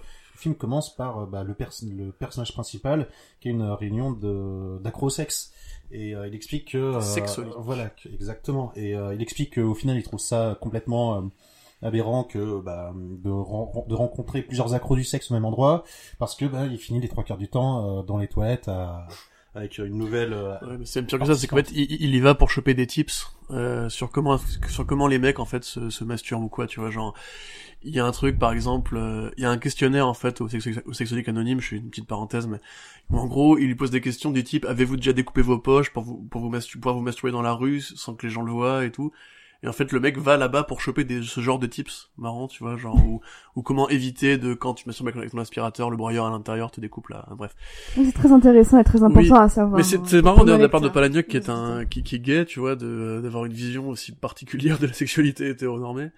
Mais euh, bah, au-delà de ça, du coup, bon, au-delà de ce, ce point sur les, euh, les lectrices, euh, du coup, donc dans Fight Club 2, effectivement, il y a un côté, d'une part, je me, je me réapproprie mon univers que le film, parce que le film a, a créé plus d'héritiers de Fight Club que euh, le bouquin, en fait. Comme comme nous, on a, d'abord vu le film avant de lire les livres. Et si autant c'est euh, vraiment la meilleure publicité que Palahniuk ait pu faire à sa carrière littéraire, je pense que comme beaucoup d'auteurs, en fait, il y a un côté la création qui m'a échappé. Mhm. Et dans le bouquin, là, ça se finit par Tyler qui met une balle dans la tête de son créateur. Donc l'œuvre, enfin l'œuvre qui dépasse la, la création qui dépasse le créateur. Mhm. Donc voilà, c'est un des rares points intéressants de ce bouquin qui effectivement est relativement opaque. Euh, et qui en un sens du coup préfigure aussi de Fight Club 3 qui arrivera l'année prochaine, euh, toujours chez Dark Horse, toujours avec Cameron Stewart et l'équateur de David Mack. Et euh, alors moi personnellement en fait, du coup la question que me pose ce, ce comic c'est faut-il faire une suite à Fight Club? Pour moi la seule suite valable à Fight Club c'est Mr Robot et Voilà, ouais. et éventuellement ce magnifique vinyle qui probablement dit plus de choses sur la société que que n'importe quelle œuvre euh, comme Fight Club 2. Mais euh, voilà, bon, j'ai pas forcément envie de vous lire le comics, mais ce qui, juste ce qu'il y a à retenir du comics, c'est que du coup l'auteur vraiment c'est euh, complètement détaché de l'héritage euh, de son œuvre, quoi. Et même Mm. lui-même en fait le voit plus comme une sorte de monstre comme Tyler. Et qu'il en, enfin, à un je pense qu'il en a marre que j'en arrête dans la rue et lui disent, eh, c'est quoi les premières règles du Fight Club, frère? Je pourrais t'en parler. Ouais, non, je pense qu'il en a un peu marre aussi. Bah, ça me rappelle d'ailleurs, euh, c'est intéressant parce que même aujourd'hui, les plus jeunes générations de, personnes, même des enfants, veulent découvrir Fight Club. Et ça me rappelle euh, David Fincher et euh, Chuck Palahniuk qui avaient fait un, un panel ensemble à la Comic Con pour euh, un anniversaire de, de Fight Club. Je crois que c'était il y a 3-4 ans. Et euh, Fincher disait, euh, ouais, mais même les, les amis de ma fille, euh, qui a 13 ans, disaient, ouais, j'adore Fight Club, c'est mon film préféré. Et Fincher était super inquiet parce que justement, parce qu'il disait, mais qu'est-ce que à 13 ans vous faut-il à, regarder Fight Club? C'est pas de votre âge. Et, et je trouve ça intéressant parce que moi-même, j'ai interdit à mon frère de regarder Fight Club avant ses 16 ans. Avant, voilà, parce que pour moi, Fight Club, c'est vraiment une œuvre où justement, on peut y trouver tellement à boire et à manger et c'est fait de manière, certes, excellente, mais ça reste quand même très ambigu. Et à mon sens, des enfants qui regardent Fight Club, euh, ils peuvent comprendre tout et n'importe quoi. Bah, D'ailleurs, il faut savoir que le film a été interdit en France par le CNC au moins de 16 ans. Ouais. Et euh, c'est clairement pas pour les scènes de violence, parce que oui... Euh, à la ok, base, moi, je m'attendais à un truc super violent, en fait. Et c'est pour ça que je regardais le film et je me disais, euh, mais c'est bizarre parce que c'est pas très violent, mais c'est interdit au moins de 16 ans. Et c'est en fait quand j'ai vu la fin et quand j'ai lu aussi la petite notice qui est dans, dans l'édition de DVD française, que tu comprends qu'effectivement, avec son propos, j'aime pas l'idée de devoir dire, oui, il faut être assez mature pour regarder tel ou tel film. Je trouve que Fight Club, c'est une des rares exceptions où il faut, à mon sens, avoir une réflexion avoir du, que, du euh, les cours, que les cours d'histoire et que l'école peuvent apprendre pour vraiment appréhender l'œuvre et comprendre que euh, c'est un exemple de fascisme à l'ère euh, à l'ère contemporaine. Oui, c'est euh, au final ça, ça fait partie de, de ces films qui sont interdits au moins de 16 ans, non pas pour le pour l'aspect visuel, parce que même si à un moment il, il casse euh, la gueule de gueule d'ange, bah, ça reste au final le propos du film qui est euh, beaucoup plus euh, subversif que euh, des films comme La Vague par exemple qui parlent de Oui, l'aspect euh, ouais voilà qui qui parle de euh, bah, on va dire euh, du fascisme et de la dictature Mmh, par euh, l'exemple. voilà par euh, par exemple et euh, où là ça a un aspect beaucoup plus pédagogique sur ah bah vous voyez les enfants c'est pas bien. Ouais. Là Fight Club euh, au final ne prend pas de parti et donc s'avère beaucoup plus subversif et c'est pour ça que Fight Club euh, nécessite une maturité qu'on ne peut pas avoir en étant trop jeune. D'ailleurs, si des enseignants nous écoutent, plutôt que de montrer euh, aux jeunes systématiquement nuit et brouillard euh, et de montrer des mecs qui sont poussés dans les pas, pas tractopelles dans des, des, immenses charniers, ça c'est assez horrible à voir. Montrez plutôt la vague à vos étudiants si vous voulez pas qu'ils deviennent des petits fascistes, parce que c'est vraiment la preuve par l'exemple de comment le fascisme fonctionne et comment il peut se répandre partout. Mhm. Euh, et vis-à-vis du truc, je, juste, je lisais tout à l'heure mon téléphone pendant que Flo parlait. Enfin, je t'écoutais aussi, bien sûr. Euh, et en fait, j'ai vu que pour les 10 ans du film avait été commandé une, une adaptation en comédie musicale de Fight Club avec Oui. Trent Reznor à la musique. Oui, tout à fait. j'ai j'ai failli hurler. J'aimerais bien que, que ça se fasse.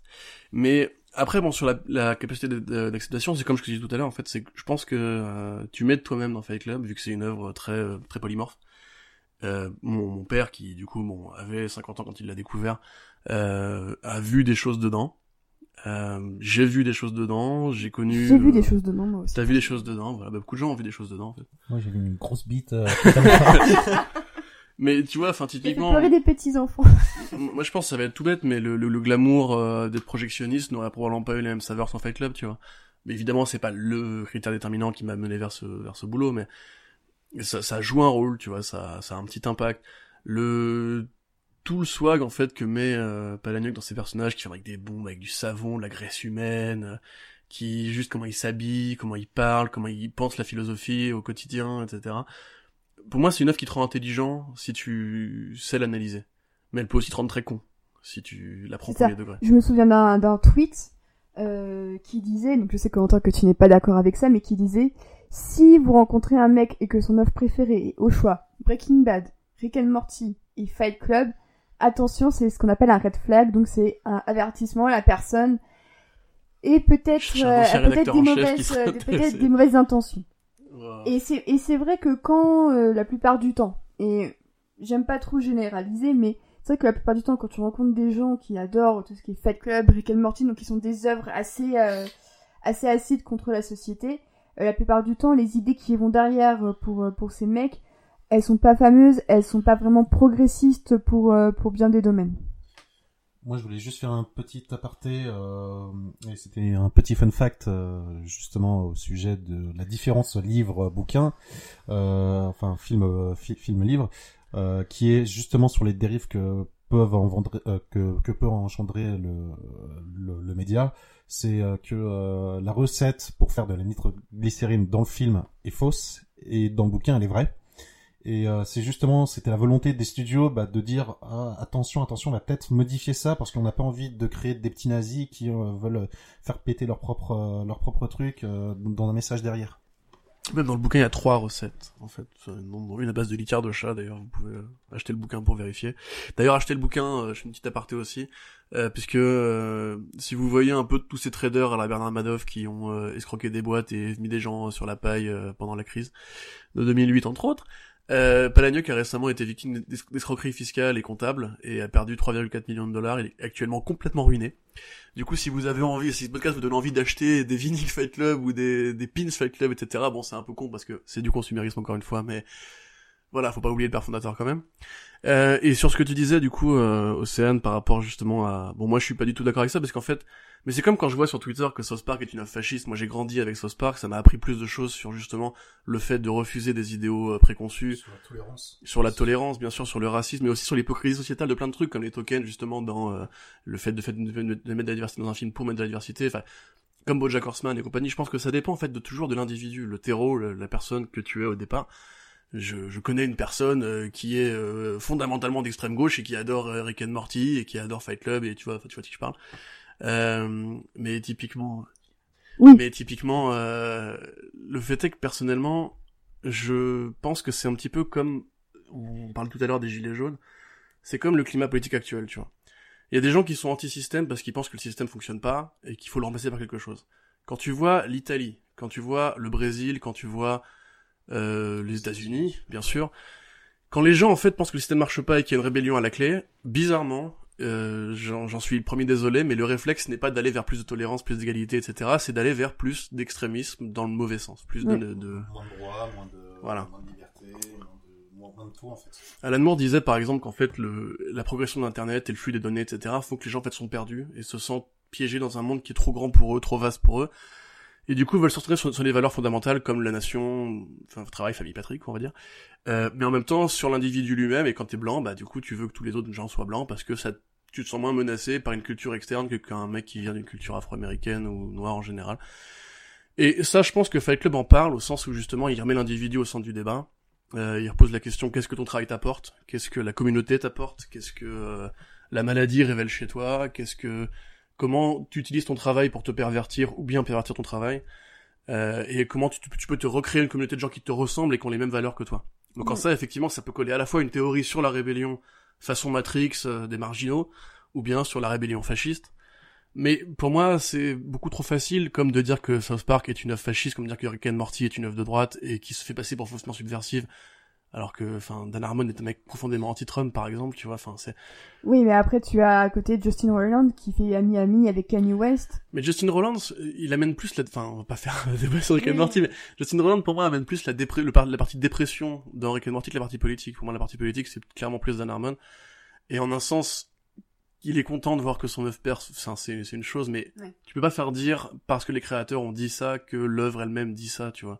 Ça va paraître con à dire, mais euh, Tchaïkovski détestait euh, son gaz noisette et, et Palahniuk, du coup, essaie de tuer Fight Club actuellement, alors que pour moi, ça reste le, le- son meilleur travail avec une monstre invisible. Mais c'est marrant qu'il essaie de tuer Fat Club, mais qu'au final, l'ombre de Tyler, elle, elle reste là quand même.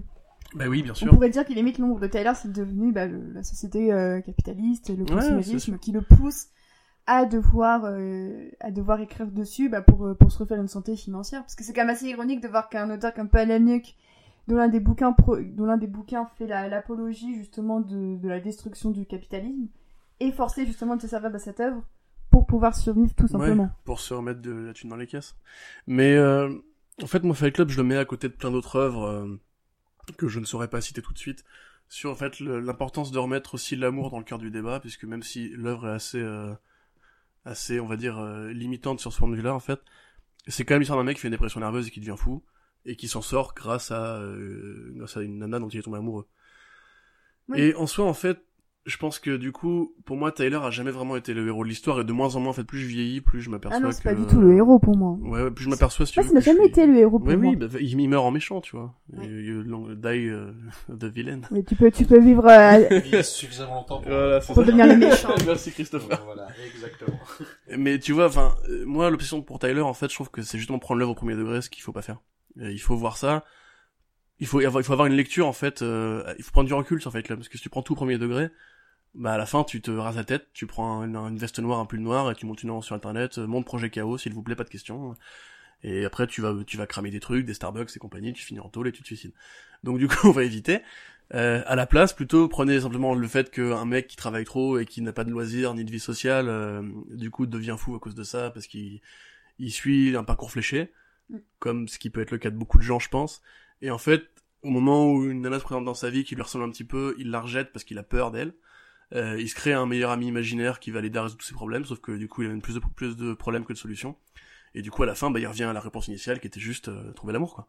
Et pas pour moi, en fait, c'est plus ça le message de Palahniuk. C'est plus en fait comment justement l'amour libère en fait l'être humain de ses, ses propres vices euh, intellectuels, tu vois. Pour lui en créer d'autres quand même. Dans ce que Fight Club euh, Oui. démontre, ça lui en crée aussi des nouveaux. Oui, tout à fait. Flo, un mot. Non, enfin, le... Le, le fait que euh, de, de parler du parcours, on va dire fléché du, du narrateur, euh, ça me rappelle euh, en fait un moment où le personnage de, de Tyler Durden, bah, je me rappelle il est en train de, de prendre son main et puis il dit ah j'ai passé mon coup de fil annuel à mon père. Ouais, et puis il m'a dit bah qu'est- qu'est-ce que tu deviens? Ah bah j'ai trouvé du boulot. Ok machin. Puissant. et qui à chaque fois bah cha- chaque année dit bah voilà le parcours après avoir fait ça bah ça va être de se marier puis après ça va être de faire des gamins et puis après ça va être de, de faire ça et j'avais pas forcément vu ça sous cet aspect-là avant que tu m'en parles mais ouais c'est ça a fait un petit déclic euh, Tu ne l'as vu que 19 fois, moi je l'ai vu 56 fois, tu vois. oui, bah, c'est- ça c'est ça Mais oui, enfin, il y a, y, a, y a clairement ce côté, ouais, euh, qu'est-ce que la société nous apporte, tu vois. Même, enfin, des gens qui voient la réplique, par exemple, on est une génération d'hommes élevés par des femmes, je sais pas si c'est une femme, la réponse à notre problème. Ils le voient comme un, un propos homoérotique, justement, de le côté genre, euh, je suis là, frère, t'as pas besoin du gonzesse, t'as, t'as, t'as moi ton bro. Et en même temps, t'as le côté, genre, justement, Tyler qui le, qui le rejette de, l'amour, puisque si sans l'amour, en fait, il pourrait pas contrôler son, son esprit de révolution, tu vois. Et enfin, peut-être que je mets trop de choses dedans, hein, je sais pas, mais euh, comme justement chaque réplique peut être interprétée, tu vois. Moi personnellement, je me dis qu'en fait, et c'est là que du coup, je pense que le film fait une erreur en, en parlant pas assez de la relation entre Marla et, et Tyler, qui est vraiment le sujet du bouquin selon moi. Parce qu'en fait, le film se métamorphose en idéal de, de rébellion, et c'est pour ça que je pense qu'il a été interprété différemment par les gens, alors que justement, ça pourrait être aussi l'histoire d'un mec qui juste fait de mauvais choix et qui un jour s'en sort grâce à, à sa relation, sa- à sa relation amoureuse, quoi. Ce serait beau quand même comme, Ce euh, serait bien. comme message, c'est que l'amour peut aider à la révolution. Bah, c'est vrai que pour revenir à Mr. Robot, c'est quand même l'héritière, euh, la série, l'œuvre héritière euh, des années 2000, euh, des Oh. années 2010. Faut pas dire ça. C'est clairement une énorme source d'inspiration pour pour le créateur Sam Sam Esmail, euh, qui euh, qui joue sur euh, donc euh, déjà la mise en scène, qui joue aussi sur euh, le, le, le double au final. Même si là, bah, justement, ça creuse aussi un peu le le le, le, le sillon euh, de la relation euh, paternelle, Ouais. puisque là, euh, donc euh, spoiler si vous n'avez pas vu Mr Robot, mais ah En fait, oui, alors ouais. Flo ne l'a pas vu. Moi, typiquement, j'ai commencé la série, mais j'ai dû voir trois ou quatre épisodes de la saison 1, donc je vais me boucher les oreilles. Alors, donc pour, euh, pour éviter de spoiler Flo, il s'avère que le père de, du héros donc est mort. Et, euh, et donc euh, notre bon vieux héros, Elliot, en fait, continue à voir son père pour mener une révolution avec lui, et par contre avec sa sœur qui est, elle, toujours vivante. Tu peux. C'est Mais voilà. Et donc typiquement, par exemple, dans Mr. Robot, on retrouve la chanson Where Is My Mind? bon. Exactement. Esmail a complètement embrassé l'hommage au point d'utiliser les mêmes ressorts scénaristiques euh, dans le film. Et justement, le fameux plan, en fait, et déjà je m'en suis aperçu récemment, tu vois, quand on a revu le film ensemble, Ouais. euh, que le plan de, de, de Tyler qui est donc de bombarder, enfin de, de dynamiter euh, des centres de recouvrement de dettes, des banques, des assurances, pour euh, que tout le monde reparte à zéro, c'est exactement le plan de Mr. Robot dans Mr. Robot. Ouais. Euh, Enfin, tu vois, c'est typiquement le même type d'œuvre en fait, qui à la fois parle de dépression nerveuse, d'un mec qui trouve pas sa place dans la société, des marginaux, Même si en l'occurrence il est beaucoup plus inclusif, euh, et de en fait comment tu construis la rébellion à partir du chaos en fait. Mhm. Et euh, bon après voilà, je vais pas vanter les mérites de Mr. Robot qui pour moi euh, est une très bonne série pour la première saison, C'est ça. mais Et dont le seul mérite de la, de, de, de la suite, c'est pour moi, son épisode de la saison 3 qui est tourné en un seul faux plan séquence euh, et qui montre très bien le chaos à l'intérieur même euh, d'Evil Corp. C'est, euh, c'est à mon sens un très très grand épisode de, de télévision, mais c'est vrai que je, je trouve que le, le propos euh, décroît de, de saison en saison. Hmm. Euh, et ça me fait un peu ouais, l'effet de une saison, c'est le choc absolu comme, comme l'a été le, le livre Fight Club ou le film Fight Club, mais dès que tu tentes d'y donner une suite, euh, ça ne fonctionne pas. En fait, dès que tu tentes de, de, de montrer la suite après un projet KO, tu, tu y arrives pas parce que personne ne sait ce qui se passe après ça. Ouais. Et tout, tout ce qui a été écrit, je trouve, est assez fade en comparaison parce qu'on ne sait pas ce qui se passerait et toutes les sortes de, de suggestions, de réponses qu'ils y apportent ne sont jamais complètement satisfaisantes.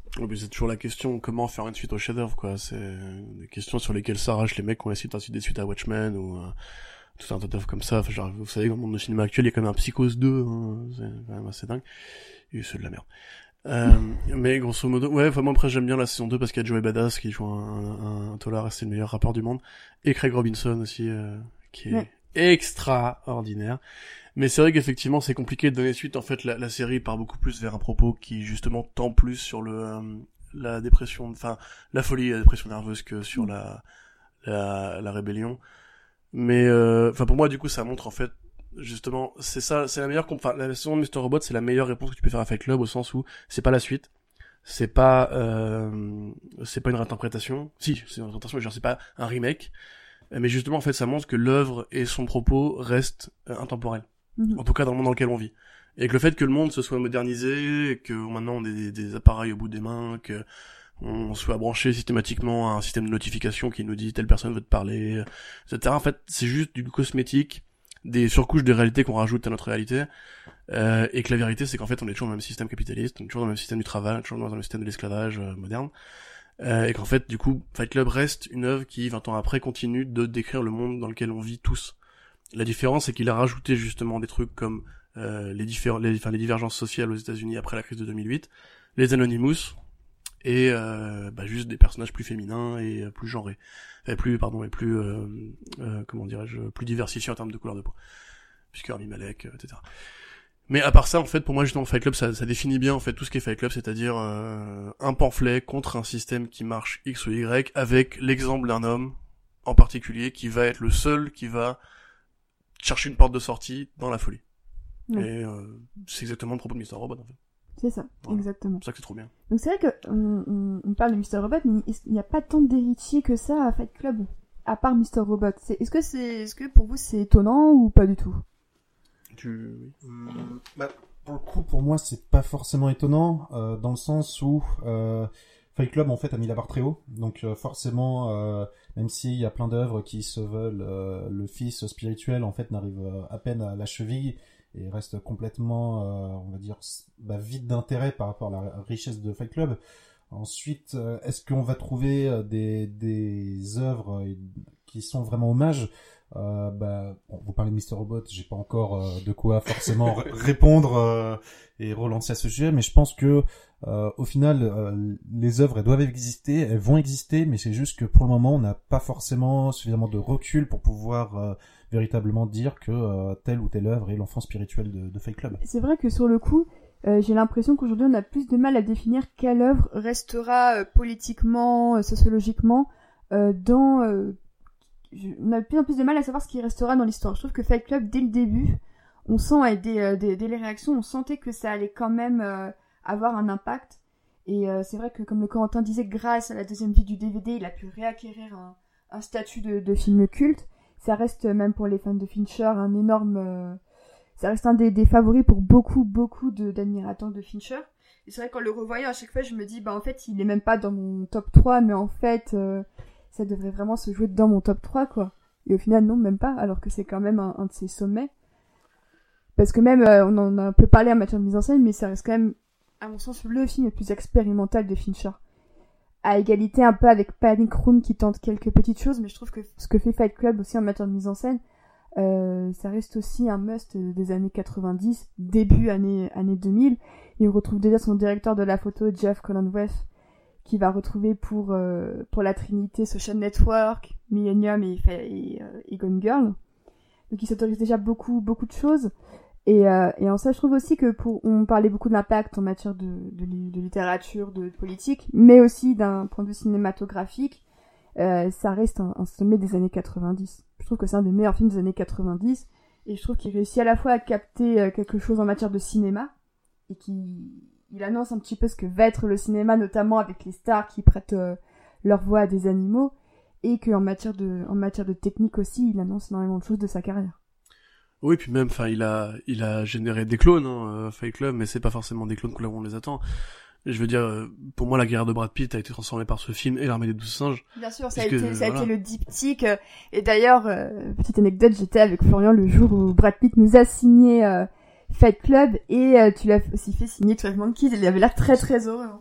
Oui, bah, enfin, Typiquement, euh, l'armée des douze singes, je pense que ça fait partie de ces films assez sous-estimés. Euh, j'avais eu l'occasion aussi de le faire signer par Terry Gilliam, qui lui était surpris bah, que je propose euh, l'armée des douze singes plutôt qu'un anime Brasil, euh, qui est euh, bah, ce que les trois quarts des, des gens, voire plus, euh, lui pour plus que pas non plus son meilleur film, arrêtez Et des je, suis d'accord. je suis d'accord que c'est pas non plus son meilleur film. C'était juste l'un des plus rigolos, les plus accessibles, mais bon, bref. Euh, moi, je pensais aussi à la 25e heure de, de Spike Lee, qui donc se tient un peu de temps après le 11 septembre 2001, et qui est l'histoire de Edward Norton, qui va être envoyé en prison et qui a une dernière journée à vivre euh, dans la peau d'un dealer euh, qui a été chopé par les flics. Et à cette fameuse scène que vous avez sans doute tous vue sur YouTube, euh, moi aussi je t'emmerde ou fuck you, où euh, Norton fait un très long monologue sur toutes les couches sociales de, New York, depuis le moindre immigré, depuis le moindre euh, patron, depuis le moindre jeu, professionnel, avec une, musique magnifique dont je me malheureusement pas souvenir du compositeur. Euh, et pour le coup, pour moi, c'est clairement une résurgence de son esprit rebelle de Fight Club. Tu vois, c'est ce moment où, où, justement, pareil, un homme blanc en colère va envoyer toute une société entière chier avec toutes les, les normes qu'on essaie d'imposer à l'époque au niveau du, politi- du politiquement correct. C'est vraiment un, c'est un, un moment qui offense tout le monde, tout et tout le monde, et, et qui parle justement de la- un homme perdu au milieu d'une grande ville euh, qu'il ne comprend pas. Et qui, enfin, cette scène, matez-la, du coup, si vous la connaissez pas, cette scène, euh, tapez dans Norton, je t'emmerde sur YouTube et vous verrez, vous verrez, oui, ça a l'air, Belle recherche. tout à fait. Et puis après, pour moi, les héritiers de Fight Club, c'est tous les films de Fincher, en fait. Euh, je pense que l'autre grand moment de, sa- de sa carrière, ça a été, euh, c'est le moment où il a commencé à travailler avec, euh, avec Trent Reznor qui était donc. Je vais te poser une question. Oui, Reznor. Oui, c'est le, le premier film entre entre les deux, c'est Zodiac. C'est là, c'est Social Network. Le network, voilà. Qui du coup a été l'autre- son autre grande transformation où il est vraiment passé à cette, cette teinte très bleue et cette musique très euh, envoûtante. Soit c'est bleu ou jaune. Hein, euh, Oui, c'est l'un des deux. Voilà, alors qu'à l'époque, dans, dans, dans, dans Fight Club, c'était beaucoup plus coloré, c'était beaucoup plus pop, il y avait beaucoup plus de teintes de rose, de rouge. Ouais. Et voilà. Mais euh, après, en fait, le l'impact culturel de Fight Club, pour moi, il se joue au niveau individuel, en fait, et la façon dont chaque personne, après, a digéré le film et euh, peut-être commencé à consommer différemment, ou bien à devenir un gros, un gros con. Mais oui, tu veux... Bah, en fait, c'est marrant que tu parles de, de Reznor parce que je trouve que même en chanson, l'impact de Fight Club se voit tout simplement dans les paroles de Reznor.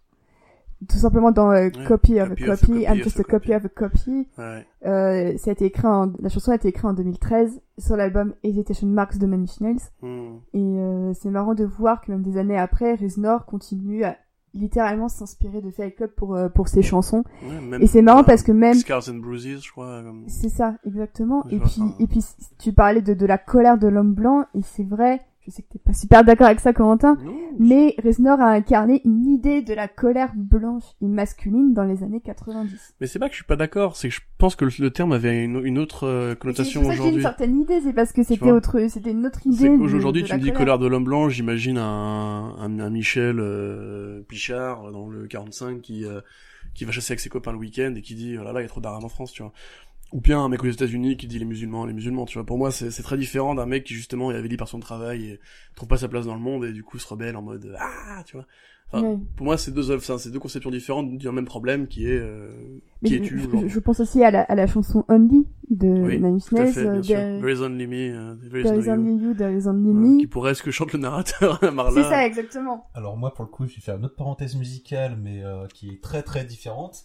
mais c'est aussi simple que la musique de Orelsan, qui s'appelle Suicide Social. Ah bah, euh, oui, Voilà, oui, ça c'est, Au oui. final, donc euh, il, il le dit lui-même, c'est inspiré du, du, bah, du speech d'Edward Norton dans la 25e heure. Mhm.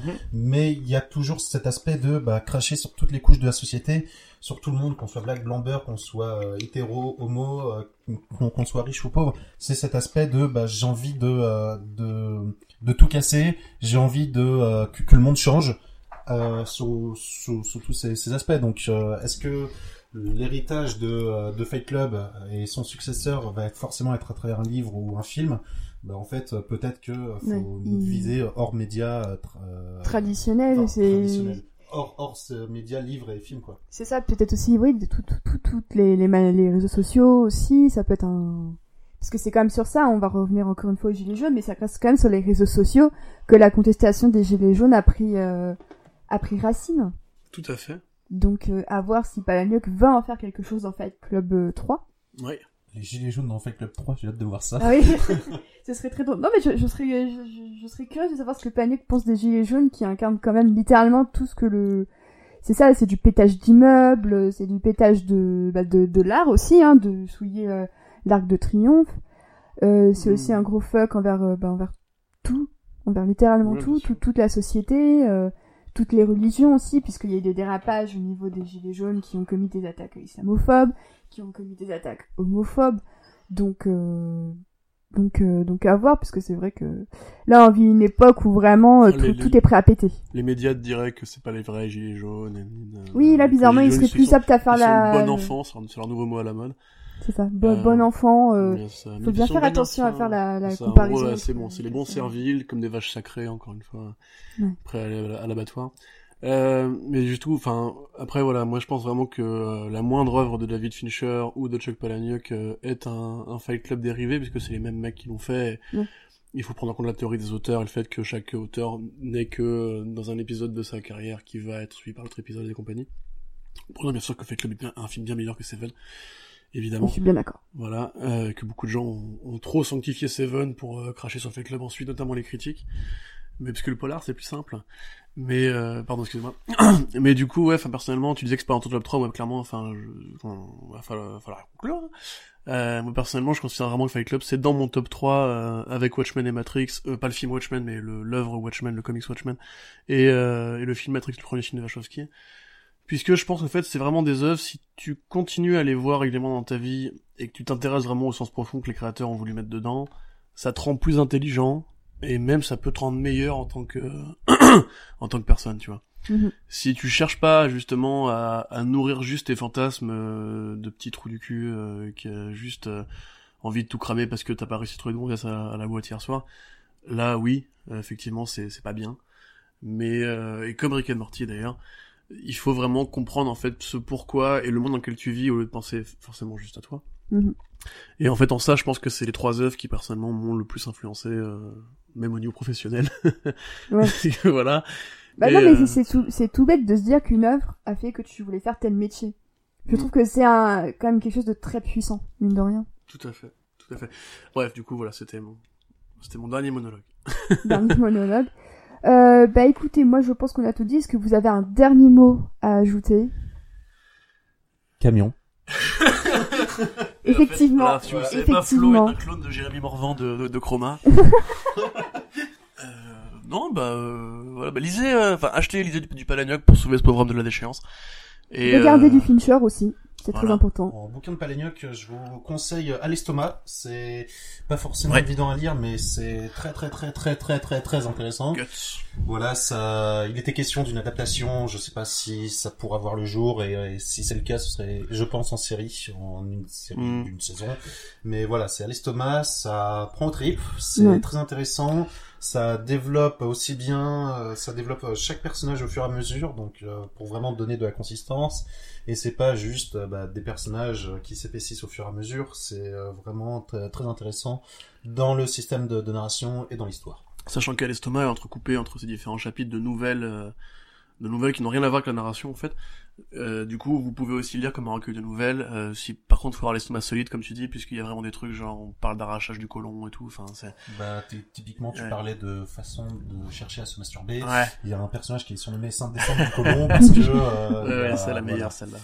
Vraiment, j'ai eu la nausée en le lisant celle-ci Et pour une fois. De mémoire, en plus, c'est même le premier. euh, Oui, tout à fait, le ouais, bien sûr, dans, dans, dans la piscine.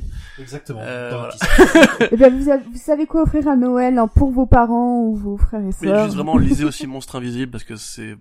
Je vais pas en parler parce que, en fait, pareil, c'est un, récit à twist, mais lisez Monstre Invisible. Voilà, c'est l'un de ses meilleurs. Et bien sûr, sur ces petites recommandations, sur ces, sur ces recommandations de Noël, on va se quitter. Euh, merci, euh, merci beaucoup Florian d'être d'être passé. Merci, faites l'amour, pas des enfants. Oui, utilisez des capotes comme Marla et, et Tyler. C'est un peu message. euh. Et merci, merci Corentin d'avoir euh, d'avoir voulu venir parler euh, de, de Fight Club parce qu'on l'a pas dit, mais c'est vrai que c'est toi qui qui avait voulu en parler. Euh, merci d'avoir eu cette idée. euh, J'ai beaucoup aimé le résultat final. Cool. On espère que vous allez l'aimer. Euh, merci beaucoup aussi d'avoir écouté, euh, d'avoir écouté le premier épisode sur Game of Thrones sur SoundCloud ou sur iTunes. On arrive bientôt sur Spotify. Euh, le logo officiel signé Kryptonite arrive aussi bientôt pour embellir un petit peu euh, les, les pages euh, des, des réseaux sociaux. Euh, N'hésitez pas à laisser vos étoiles un peu partout, à laisser vos commentaires. euh, N'hésitez pas à partager, retweeter, aimer. euh, ça nous fait vraiment plaisir. On se retrouve a priori en début d'année 2019. Ce sera un podcast consacré à Orgueil et Préjugés. Donc là, on change totalement de, de registre. Mais c'est ça que c'est ça qui fait la... masculin toxique. C'est ça. Ah, quoique, on pourra parler un peu de la toxicité des, des mecs euh, dans l'œuvre de Jane Austen. Ce sera intéressant. Conisphère, c'est pas toxique. Bah non, mais je... C'est toxique Mais c'est pas de Darcy, c'est pas Darcy qui est toxique. Ah oui, d'accord, ok. J'ai pas vu le film et j'ai pas lu le livre, donc euh, voilà, honnêtement. Donc euh, voilà, si vous voulez vous, préparer à ça, n'hésitez pas. Et si vous avez des remarques sur Orgueil et Préjugés, des questions que vous voulez qu'on qu'on parle avec euh, avec nos futures collaboratrices, n'hésitez pas. Sur ce, euh, très bonne très bonne fin de journée euh, si vous nous écoutez euh, le soir, ou très bon début de journée si vous nous écoutez dans les transports, ce qui arrive. Ciao. Allez, à ciao mon dimanche. Au revoir.